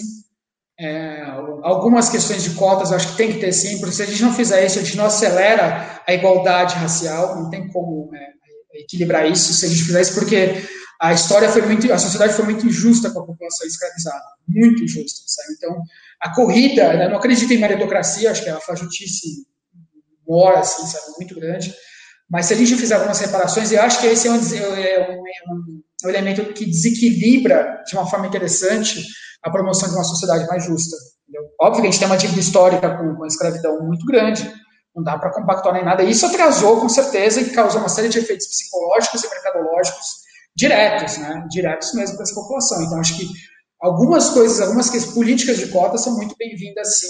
E o governo Lula fez isso, sabe, de uma forma muito. trouxe essa responsabilidade para si. Foi interessante. Agora eu sou lulista, né? Agora eu sou petista. Então... Agora voltou de novo. Daqui 30 segundos eu sou outra coisa, calma aí. tipo, tipo aquele João Bobo, né? Falar uma coisa, assim, olha, é um negócio inacreditável. O, o Gabriel fez um comentário aqui que eu até já sei o que você vai falar, mas vamos lá. É mais fácil mudar de país do que mudar o Brasil. Quando puder, já vou para a Europa e fazer igual a Carlota Joaquina. Tchau. O Daniel é contra isso. Já, a gente já discutiu, inclusive. Já eu discutimos, assim, já quebramos o pau com isso. Fala aí, se, se, você não gosta, não critique, vai embora, entendeu? Mas não te, isso não te habilita a criticar. Eu, eu acho que eu, eu discordo 100% do Daniel aqui Se eu morasse no Canadá, eu também discordar do Daniel, fácil. Se eu morasse é, assim, eu acho que eu acho que é direito, sim. Eu acho que o pessoal, eu acho que e, e eu acho que é o seguinte também, não dá para você ficar de braço cruzado esperando, sentadinho. Ah, vai melhorar o Brasil, vou ficar aqui tentando. Ou, ou, sentado não, ou tentando fazer alguma coisa efetivamente, né? Mas esperando mudar, ah, vou esperar que a sociedade mude. Vou ficar aqui lutando para isso desculpa, a vida acaba. A vida é, é, é o nosso tempo é, é, finito, né? Se você ficar esperando pro resto da vida, acabou e, e, e continuar esperando. E sempre será, né? O Brasil sempre será o, Brasil, o país do futuro. O que, que você acha? vai lá, vai, pode bater, pode, vai lá. Vai lá, Daniel. Vai lá, é, é o que eu falei da coerência da Estamos aí, Daniel. Estamos aí. É, o que, eu, é o que eu falei. Ah, deixa eu falar uma pausa antes, Daniel, antes de você falar. O pessoal falou, ah, que a gente tá quebrando pau. Não tá, é, isso é, esse é o debate, essa é a mecânica do debate. Tá? Eu tô adorando aqui. Não, tá, tá, tá formidável. Eu nunca quebrei o palco de mim, eu nunca levantei a voz pro Dimitri. Eu conheço esse cara há 30 anos, sei lá, 25 anos, que a gente nunca é. cara. Entendeu? E eu chamo é... o Daniel aqui pra provocar mesmo. Essa, essa é a ideia. Vai lá, provoca aí, Daniel. A minha questão é que eu te falei, eu coloco o espelho. Você fala que quer ver o Brasil melhor, mas tá longe do Brasil. Eu nem entendo essa, essa dinâmica. Então, mas eu tô, tô aqui discutindo para tentar ver se melhora, de alguma forma. Pelo menos na discussão, pelo menos no, no, no, no verbo aqui, né? É você pelo menos, sabe? Pelo menos, é, então. Tá, eu, é... é eu, eu, estando aqui trabalhando no mercado americano, no mercado brasileiro, primeiro, movimento da economia brasileira, eu tenho uma empresa de educação, empresa de comunicação e inovação, essas coisas ficam aqui, fomentam, isso, isso irradia diretamente para o mercado brasileiro. Cada palestra que eu dou, eu contamino pessoas com minhas ideias, boas ou ruins, mas contamino, faz uma mudança. Então, quando você atua no local em que você quer ver uma mudança efetiva, essa mudança é potencializada. É isso que estou querendo dizer, entendeu? Por eu estar no Brasil, acreditando que isso pode dar certo, lutando mesmo de uma forma utópica, as minhas ações, se elas forem corretas e coerentes, elas vão irradiar, vão criar, vão fomentar uma mudança local. É isso que eu quero dizer. Eu concordo, mas eu, é, é, você depois você está falando de nós. É, assim, isso não invalida uma ação que é maior que a outra. Entendeu? Não, não invalida, mas no meu é, ponto é. de vista são ações mais efetivas. Quando você cria, gera renda, você gera coisas dentro de onde você quer ver uma mudança, você tem ações concretas. No meu ponto de vista, você materializa o que você fala, o seu discurso, e cria legado para que aquilo mude. Entendeu? É, o que eu falo, eu prego no meu dia a dia e, e procuro a mudança aqui. Eu faço com que a minha palavra crie mudança de forma direta e tangível aqui no país. Eu entendo, mas para isso eu não preciso ficar sofrendo e, e, e Não, você, você tem noção. Se você acha uma, encontrou uma dinâmica, uma forma para que isso dê certo aí remotamente, é ótimo para você. Eu não vejo como para mim. Não, eu entendo, eu entendo, mas é, eu, acho que eu acho que é válido das duas formas. Não, é válido. obviamente que eu prefiro a minha, porque eu estou aqui, eu tenho diversas oportunidades de morar fora do país e não fui. É verdade, é, você teve, é, isso é importante. Eu, eu, eu tive África, África do Sul, Angola, Portugal, Uruguai, Inglaterra, tive várias oportunidades. Não fui, por opção. A maioria dos lugares não, não, é, não, não oferece. Não, são, são piores do Brasil, mas é fora do Brasil, entendeu? É fora. Entendeu? A mudança é, tipo, depende do tipo de oportunidade que você busca lá fora. Em Angola, tive boas oportunidades. Eu poderia estar morando lá e, sabe, com uma qualidade de vida dez vezes melhor do que aqui. Ó, o Gabriel falou aqui: eu gosto do Brasil, mas o Brasil não gosta de mim. Aí... Não, não, é, não, é pessoa, não, Gabriel. Não leva esse lado pessoal. O Brasil não gosta de ninguém.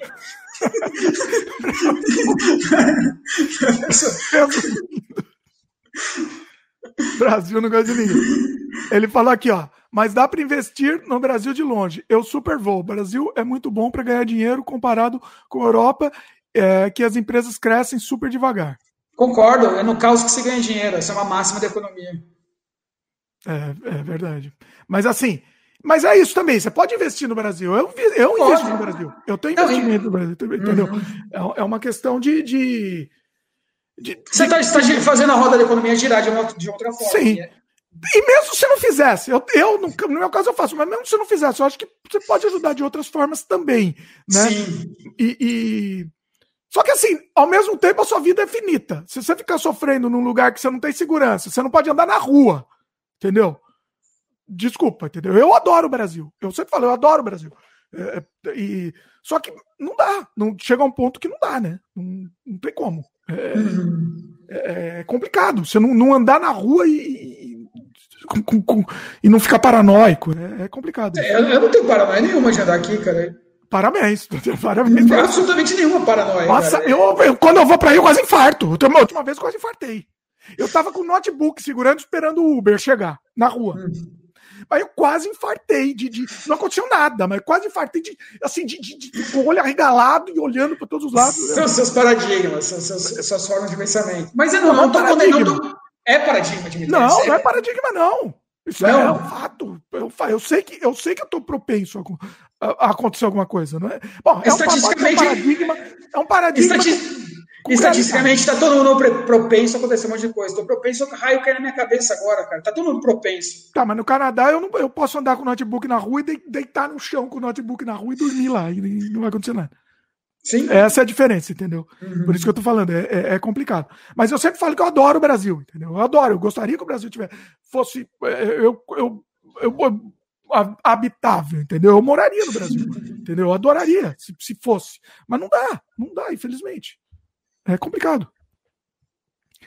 Uh, falou do Brasil aqui o Vitor. Não há lugar em que os especuladores lucrem mais. Tem, tem lugares no mundo que se ganha mais, sim. Tem alguns países do leste europeu, tem alguns Brasil países. Tá, tá, tá Brasil, o Brasil ganha bem, ganha, ganha, ganha, se ganha muito bem, cara. Pois é. O, o Gabriel perguntou onde você mora, ó. No interior de Santa Catarina? Não, não, moro em São Paulo mesmo.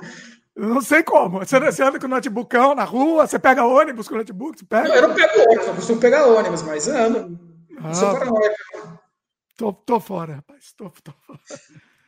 Mas muito bom, muito bom. Eu, eu, eu, gostei muito desse debate. Eu acho que, eu acho que, que a gente evolui muito. Uh, deixando bem claro aqui, né? A, a, a posição do, do, Daniel, acho que acho que ficou claro aqui, pessoal. Né? Tem gente que, que, que tem aquele viés de confirmação. Se você não fala exatamente o que você quer ouvir, ah, não. Então, ah, Daniel não, não, não tá, tá falando besteira. Mas assim, vamos ouvir um pouco, porque eu acho que, que, que, que, eu discordo de algumas coisas que o Daniel falou, mas eu acho que eu concordo com a maioria. Ainda bem. Né? Eu diria que eu concordo, sei lá, com uns 90% do que você falou aí. Ou ah, mais. Foi bem. A taxa tá boa desse debate, hein, cara. um detalhe ou outro aí que ainda tá pegando, mas, mas eu acho que 90, foi 80, vai, para não ficar, para não, pra não te dar muito gosto. Facilitar a minha vida, né? É, mas é isso, é isso. Acho que, acho que o caminho é esse mesmo. Daniel, faz uns jabás aí que você tá cheio de, de jabá aí, né? É, tem uns jabás que eu posso falar, mas é, quem quiser me seguir, Daniel, é, no, no, Instagram, que eu publico mais umas coisas, Daniel underline Costa underline oficial. Estou publicando chatices lá todo santo dia, falando de paradigmas, disciplina e tudo mais, e alguns, alguns dos meus trabalhos. O site da minha empresa, openeducação.com.br, está sendo reformulado aí com as novas tendências para 2021, principalmente na área de educação. E no Facebook, quem quiser me achar, acha na página do Dimitri, estou lá, e ou Daniel Alves Costa. Está tudo aqui nos links comentados. Aqueles uhum. outros projetos não dá para falar de nenhum deles? Ainda não, eu estou com, uma campanha na televisão da Easy Invest, né? Uma campanha de branded content de 10. Olha eu falando sobre especulação e, e, tudo mais, né? É, branded content que vai ao ar os domingos na, na Band à tarde, no o Band Sport, uma série de 10 episódios falando sobre investimentos, né? É, investimentos democratizados para todo mundo. Foi uma campanha bem legal, está sendo bem legal, a repercussão aí de mais de 10 milhões de pessoas sabe, interagindo, fazendo um monte de coisa. Bem tá legal. online? Não, dá para ver online? Alguns episódios sim, mas a ideia é que foi feito para televisão mesmo, para mídia aberta. Tá. E tem outros projetos aí vindo 2021 grandes também, de branded content, de televisão aberta, matérias. É, eu estava comentando com o Dimitri até antes da live, falando uma, uma matéria aí para o SBT bem interessante, bem no formato Gonzo, né? Vai ser bem legal, mas aí eu divulgo aí nas mídias sociais o Dimitri. Deixa disponível. Você acha que vai estar tá, depois vai estar. Tá... É que é para televisão, né? Como é para televisão. É, televisão. é que o meu, o meu trabalho mesmo, o meu, meu core business mesmo, com, enquanto redator, é televisão. Né? Então eu escrevo para televisão mesmo. Faço algumas coisas para internet mesmo, mas o que eu faço mesmo é televisão, é mídia, mídia aberta e de grande escala. Essa, é isso que. Provavelmente vai ser difícil estar disponível, então. Não, vai estar disponível, mas uma segunda tela e no segundo momento. Vai estar, com certeza tá vai. Tá? Mas assim, a, a primeira tela sempre vai ser televisão. Sim. Então vai Não, estar disponível aí. E tem outros projetos, dois grandes projetos, uma série aí para Discovery e para National Geographic ano que vem. Aí esse eu estou com um segredo de contrato que eu não posso falar muito só quando for ao ar. Olha aí. E temos um outro projeto também que logo, logo o Daniel vai voltar aqui para falar, que eu tô aqui, né, Daniel? Já... É tempo, cara, é tempo. Dá, é... dá uma chicotada aqui.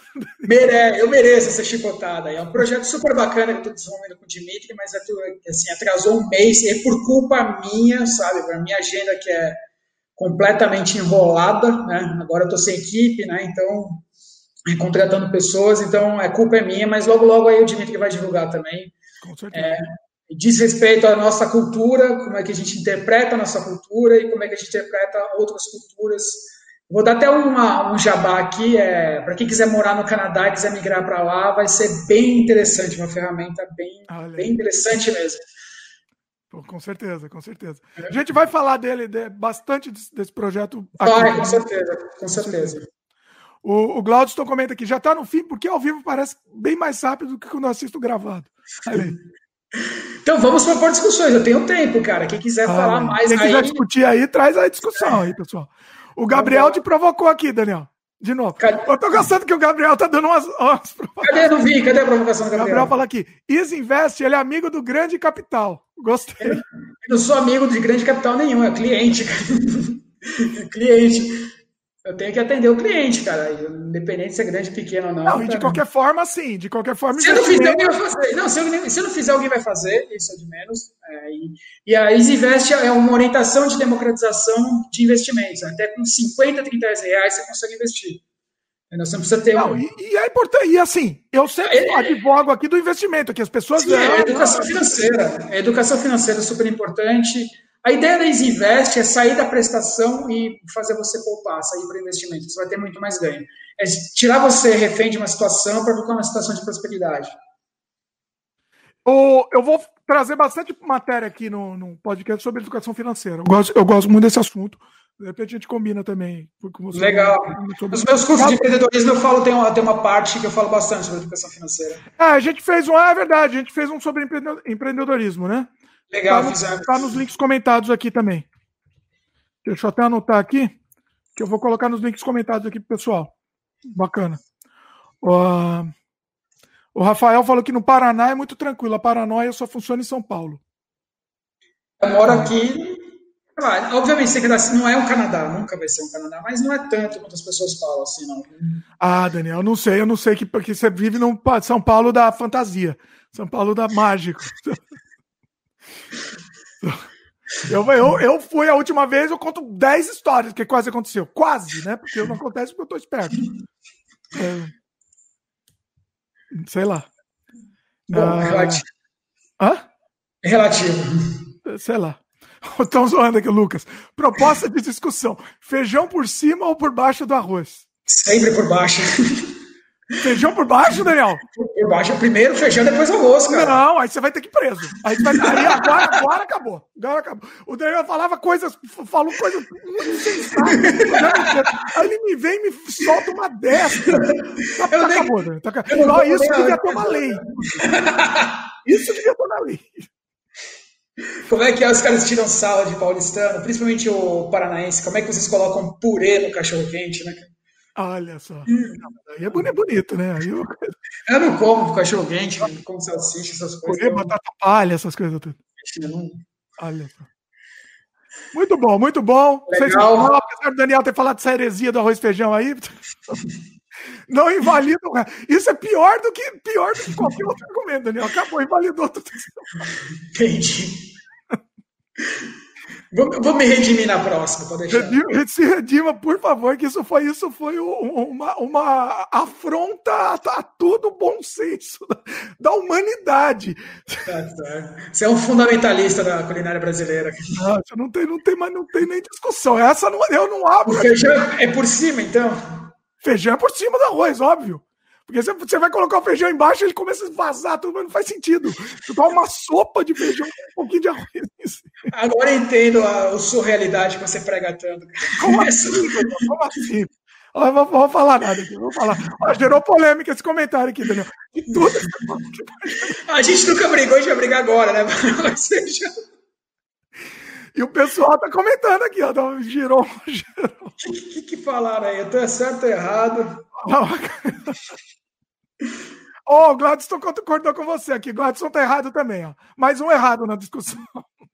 O Lucas, a partir de agora eu sou contra o Daniel. Aí, o Lucas falou, ah, a partir de agora. Ele é hater, hater de você, ó. Adoro, cara. Olha aí, Daniel. Falamos tanto e no final deu nisso. Fazer o quê? Muito bom. Não, Legal. Ficou bacana o programa, ficou, ficou bem conciso. E é isso aí, Daniel vai voltar. Vamos pensar nas próximas pautas aí, Daniel. Eu sei que você tá corrido esses dias aí, mas pegar, pegar uma, uma duas horinhas aí pra gente, pra gente discutir, falar e, e debater aqui é divertido, né? Quando você quiser. Beleza, vamos embora. Pessoal, tiver assistindo, comenta aí também quais assuntos vocês querem que o Daniel volte para falar. A gente já falou bastante coisa, inclusive é, bastante programa. Tá, o link está aqui no post sobre storytelling. Foi um, incrível, foi uma aula do Daniel. Falamos o que mais que a gente teve? Do empreendedorismo. Teve mais um muito. Inteligência cultural. Esse foi incrível. Esse foi incrível. Inteligência Cultural foi um programa incrível. Para quem quiser procurar meu livro, eu sou autor de Inteligência Cultural. Ah, é? Amazon tem lá. Inteligência Cultural para Profissionais Brasileiros. Também está na Amazon, né? Está na Amazon, está lá. Preço promocional. Meu livro, Daniel, tô tentando, tá pronto. Não... Eu tô com quatro para sair, cara, agora. Deve estar com o mesmo problema meu, então. Eu não consigo registrar ele. Não, não é nem questão de registro, é questão de tempo mesmo, cara. Que a minha, minha empresa agora é editora, então eu vou ser responsável pelas minhas edições. Vai facilitar muito. Vai registrar na, na Biblioteca Nacional, né? Já estão registrados, os meus já estão registrados faz tempo. É, o meu eu preciso registrar para poder revisar, porque eu não posso nem revisar o livro sem registrar, né? Sim. Então, assim, é, é complicado. Estou nessa situação no momento. Então, na verdade, estou com dois livros para finalizar nessa, nessa situação. Legal. Bom, é isso. Vamos trazer o Daniel de volta aqui. Pessoal que estiver assistindo, é, tiver assistindo a gravação também, comente o que mais vocês querem que o Daniel volte aqui para falar. É, pode pro, promover ou debate, ou não precisa ser debate, o Daniel pode falar de outras coisas também que não, menos polêmicas também. Aí não tem graça, pô. Não é que, assim, por exemplo, o, storytelling foi menos, teve um pouquinho de polêmica, mas assim, foi mais. Eu acho que não, foi, mais, foi, é. foi mais educativo e ilustrativo do que polêmica, né?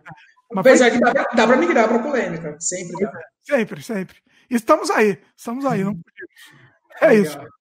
Pessoal, comenta aqui quem estiver assistindo a gravação, quem estiver assistindo também no, no, no áudio, no Spotify ou nas outras ferramentas, também mande uma mensagem pra gente. Mande e-mail para o semfreiopodcast.gmail.com. Se estiver vendo a gravação no próprio vídeo, pode comentar no próprio vídeo mesmo. E é isso aí. Quem estiver assistindo em vídeo também, lembra de dar o joinha, muito, funda muito fundamental, foi bom. É fundamental aqui pra gente. O joinha ajuda o YouTube a entender que o vídeo é relevante, né? E, e, e repassa para mais gente. Se inscreve no canal se ainda não é inscrito e clica no sininho de notificação também para o YouTube avisar quando tiver lives. A gente vai tentar avisar antes. Essa live, por exemplo, a gente tentou avisar antes, publicou um dia com antecedência, uma contagem regressiva, mas às vezes é surpresa mesmo. Então, assim, se você já tiver o sininho ativado, você vai. Você vai sempre receber a notificação. O Rafael comenta aqui que dinheiro o Dimitri corre. Então, somos, o Daniel é dos meus também, né, Daniel? Você também é gente, profissional. Judeu pra caramba. Profissional da, da, pão de, da mão de vaquice. Total. Total. E o Glaudson comenta aqui que polêmica é o que move o debate. Concordo. O, o, o JP Bonfim perguntou se o, se, se o curso é sobre dinheiro. Não, não é sobre dinheiro. O curso que a gente está montando. Eu não sei se a gente está falando do curso. Não sei se foi. foi, foi do... Não entendi a pergunta. Não entendi a pergunta. Se puder contextualizar é, um pouquinho melhor. Eu e o Daniel estamos produzindo um curso aí também. Não é sobre dinheiro, esse especificamente. Uhum. Eu tenho um, então, um dos livros que eu tenho preparado é sobre dinheiro. Então, é, e o outro não. Não, não posso falar ainda o que, que, que é. O Gabriel continua pedindo a live de 24 horas. Lucas também está pedindo. O que, que é live de 24 horas? Ficar 24 horas. Eles querem que, que faça uma live de 24 horas. Estão pedindo. Uau. Tem cara aí, Daniel? Tem cara? 24 horas? 24 horas. Entrar no Guinness. Vamos, vamos, vamos fazer uma programação aí, dá pra fazer assim, 24 horas, falando tudo. Falando tudo. Eu acho que tem, eu acho que vai ter que. Não, não, não dá para uma pessoa ficar falando 24 horas, senão a pessoa morre. é, pois é. Muito café aí, café na veia. Pois é. Mas vamos pensar nisso, vamos pensar nisso. Se, se não for nas 24 horas, pelo menos de participação, né? Pelo menos aí. Bora, vamos tentar. Vamos fazer isso. O pessoal tá, pessoal tá insistindo nessa ideia maluca aí. Ó, Glaudston também, ó, todo mundo cobrando aqui. Ah, toca até a hashtag live 24 horas agora. Pois é. Vamos, vamos fazer isso, vamos fazer. É... Ah, o JP Bonfim falou que eu tinha falado em outra live que tinha um projeto para falar sobre dinheiro. Essa pergunta. É, então, ah. um dos assuntos de dinheiro é, a, é, é um dos livros e, e, e, provavelmente vai ter curso também. A gente está pensando também formatando isso daí. Legal. O Gabriel falou que, que a gente prometeu essa live aí. Vamos, vamos ver se te rola. A gente não, eu não tô, tô sabendo agora. O Daniel, Daniel tá, tá, tá Tô sabendo agora disso. Mas precisa, não, não sei se precisa de café ou vai precisar tomar uma também. A gente toma o que for. Vários. É isso, pessoal. Legal. Espero que vocês tenham gostado. Valeu, agradecer ao Daniel mais uma vez. Sensacional, Daniel. Assim, foi, foi, foi, incrível mesmo. O pessoal que achou que teve discussão, que tava, eu acho que eu, eu acho que foi incrível. Assim, o, foi ótimo. incrível. Aprendi muito. É, a gente cresce muito com essa conversa. E, e foi isso. Eu, eu, trago o Daniel aqui. Deixa eu mais uma coisa. Fazer um, um pós-claimer aqui. Não inventei a palavra agora. É, não existe, né? Não, é, é um pós-fácil, vai, vamos dizer. Eu sei das posições políticas do Daniel, eu sei da, do, do, pensamento dele, então por isso que eu trago ele aqui. Eu jamais iria trazer alguém que eu, que eu que, sei lá, vou trazer um bolsominion aqui. Eu não vou trazer. Vocês desculpem, mas assim, eu não, não quero dar voz é, é, Bolsonaro não, porque talvez, é, tal, sei lá, talvez traga um dia. Eu não vou trazer. Outro dia, eu, eu não sei se eu contei pro Daniel isso. Eu quase trouxe uma vez um monarquista. Mo existe monarquista? Existe. E existe vários e me odeiam. Eles querem minha morte. Porque, primeiro, eu tô surpreso que existe monarquista e mais surpreso porque eles querem te matar. Querem me matar. Eu fiz uma vez um vídeo bem descompromissado, um vidinho bem descompromissado falando mal da monarquia. Não sei se entrou em grupo monarquista o negócio. o negócio bombou, os caras querendo meia morte e, e, ódio mortal, mas assim, um nível. Um nível Os Orleans de Bragança quebraram o pau com você, é isso? o, o, o, reizinho, o reizinho queria é, Ele é fotógrafo, cara, lá, ele é fotógrafo e tal. Ah, sei lá, a turma toda, tem vários, várias vertentes. Tem vários, né? Agora, aí um monarquista, um dos poucos mais educados, veio, veio falando, me propondo. Monarquista, um cara. Pois é. Veio me propondo um debate. Aí eu falei, eu, eu quase aceitei. Eu tava na, na linha do gol para chutar, para aceitar, para chutar pro gol para aceitar. Na última hora eu dei para trás. Por quê? Vê se você me concorda. Eu já tinha, já, já tinha terminado o programa, mas só, só acho que é interessante. Eu quero saber sua opinião sobre isso. Eu, eu até imagino a sua opinião, mas eu quero saber. Eu comecei a refletir, eu falei: se eu, é, eu, eu vou abrir para o debate uma pessoa falando uma coisa completamente absurda e sem sentido, se uma pessoa que estiver assistindo esse debate concordar com isso e virar monarquista, eu já fiz um desserviço. Eu só posso fazer desserviço fazendo isso, abrindo o debate com o monarquista. E aí eu desisti na última hora. Desisti. O que, que você acha? Eu imagino que você vai falar. Vai lá. Tem uma, uma das lições de Maquiavel é falar: faça os outros parecerem de idiota. Sim. Boa, olha, foi boa isso. Interessante. Mas eu entendo, porém, quando às vezes, quando o outro parece idiota, ele encontra seus seus pares idiotas também. Não, então você não fez ele idiota, cara. Posso dar um exemplo? Era para acabar o programa aqui, né? Era para acabar. Posso dar um exemplo? Nosso Pode. querido digníssimo, que ele era um cacareco, ele era um palhaço. O CQC mostrava ele como um palhaço bizarro, engraçado. Deu no que deu, foi eleito. Eu não falo o nome dele, né? Você sabe quem é. Eu também não costumo falar. E aí? Depende da estratégia. Obviamente que são coisas, são situações e situações, são contextos e contextos. O que se aplica ao CQC é uma coisa de escala de milhões e tudo mais. Assim, a dinâmica é a mesma, mas acho que o contexto é diferente. E a forma como o CQC fez não era tentar fazer idiota, mas capitalizar matérias de interesse para que eles parecessem idiotas. Então não era um idiota verdadeiro, era idiota conforme o CQC queria. Então, então mas. mas... Para parecer idiota do idiota mesmo, é desqualificar o argumento do cara, mostrar que, logicamente, o cara está falando é infundado. Eu Você quer fazer festa, fazia festa com o cara, fazia piada, essas coisas, entendeu? Fazia. Não ficava só batendo palmo, é, dando porrada no cara. Era diferente a abordagem do CQC, bem diferente, entendeu? Eles não, eles não, tanto é por força de audiência, eles não poderiam colocar uma argumentação mais erudita para destruir o cara, senão não ia ter aderência de televisão. Sim. Entendeu? Se você colocar uma, uma, uma, coisa mais séria mesmo, de lógica argumentativa contra um cara desse, e mostrar que ele vai pensar sobre, o, sobre, a, sobre a razão, sobre a emoção, sobre o sabor da emoção e não da razão, você já fez o cara se aparentar de idiota. Então, mas aí no momento que você fala, e, e concordo totalmente, mas no momento que você é, fala com. Você é um, um idiota, né? Fala com mais convicção e mais certeza e, e, e bonito. Entendeu? O, o, o que que acontece? É, esse cara, por exemplo, ele falava muito bonito. Eu falei, o cara que fala muito bonito é, é tipo o Silas Malafaia. Fala bonito aquele cara. Fala com convicção. Eu adoraria, não, adoraria debater com esse cara. Não, ele não fala bonito, mas ele fala com convicção. Hum. Você concorda? Concordo. Só que se você conseguir tirar ele do âmbito racional e colocar no âmbito emocional, o efeito colateral disso vai ser a qualificação dele enquanto idiota. Você acha? Você acha que as pessoas ouvindo esse âmbito emocional, elas também não vão se identificar? Eu, eu cobro caro pra fazer isso. Não, não. Mas tô dizendo. Você, não, não, não. O Mala, vamos pegar o Malafaia, que é o exemplo mais geral aí.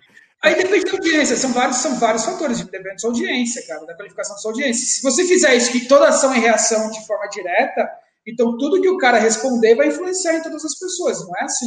Então, mas por isso, Daniel, que o meu, o meu discurso, de, o meu medo de dar voz ao idiota. Eu, eu, eu, por isso que eu, eu tenho essa reticência para isso. Da, não é da voz. Se você converter uma pessoa, hum. já, já fez um desserviço. Desconverter. Dimitri, desculpa dizer, cara, mas você não sabe se, por exemplo, o debate aqui vai sair uma pessoa com pensamento contra o que você pensa. Você não sabe, você não tem esse controle. Sim, sim. Mas... Não, é, não, não, é, não é, não é do cara dessas coisas. Qualquer discussão pode ser alguém que tem um pensamento oposto ao seu, baseado no que você está falando. Você não tem o controle disso. Claro. Não, e tudo bem. Tudo bem. Então, então, se é tudo bem, por que não discutir um cara desse? Mas aí você vai dar voz para, sei lá, para um monarquista, para um, sei lá, para um, um criacionista, sei lá, entendeu?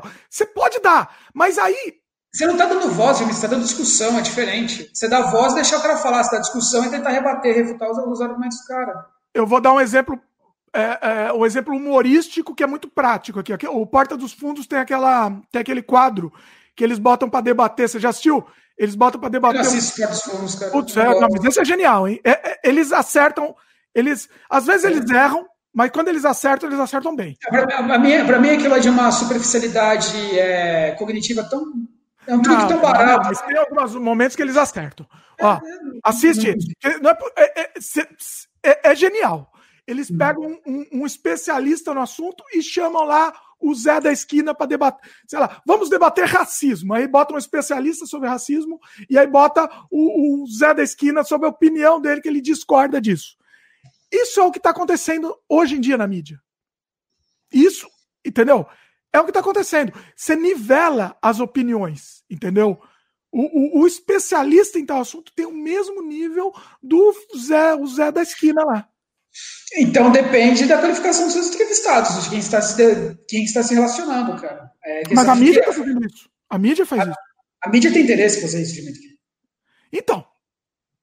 Mas no momento que você dá voz pro. Do momento que você dá voz pro idiota, então não tem discussão, cara. Então, não tem discussão nenhuma. É, se você tem medo de rebater um argumento de idiota, não vai querer dizer que. Veja bem, eu não tenho medo de rebater o idiota. Eu tenho medo que alguém escute esse idiota, mesmo eu rebater. Dimitri, ele. Dimitri, as pessoas vão ser idiotas ou não, independente de quem você colocar e do que você falar, cara. Esquece. Eu entendo, porque. Eu entendo, porque eu. Agora, eu não quero fazer minha parte. Eu não quero fazer minha parte nisso, entendeu? É o que eu tô dizendo. Eu acho que assim, aí é a teoria do improvável. Você pode também, isso pode acontecer, pode, mas também você pode trazer luz a três outras pessoas que estavam indecisas sobre o. Se gente levar para esse caminho, você pode fazer o bem também. Você pode esclarecer a três pessoas por que, que monarquia não é bom. Por que, que você não pensa do lado positivo? Interessante. Faz sentido. Faz sentido. Interessante. É, nesse ponto você tem razão. É. Você acha que você tem, tem que pensar. Isso é lógica argumentativa. Se pode dar ruim, pode dar certo também. É. É. É, é, pode ser, interessante. Isso vira outra discussão aqui, né? Era para acabar o programa, Daniel. Olha o que acontece. Tá bom, vamos acabar então. O Gabriel falou para trazer vários convidados na live de 24 horas. Meu pai, o Daniel, o Marcelo, Francine e mais gente. Olha aí. Boa ideia. Eu quero, eu quero falar com a Francine. Ela super curte nossas coisas aí e tal a gente tem que debater, tem que conversar juntos aí. Vamos fazer um debate com o Daniel e a Francine. Vai ser bem legal. Esse vai, vai, ser, vai ser incrível, com certeza, com certeza. O Gabriel zoou aqui, ó. Dimitri versus monarquistas, dá para criar um jogo. Coisa pra vocês. Bom, é isso. É isso. Vamos momento, momento, esse final aqui foi bônus aí para vocês. Valeu como bônus. É isso, Daniel. Agradecer é isso, mais uma vez. Vamos fazer Obrigado. mais. Obrigado, audiência. Obrigado mesmo. Obrigado, pessoal. Valeu e até a próxima. Até. Tchau. Até mais.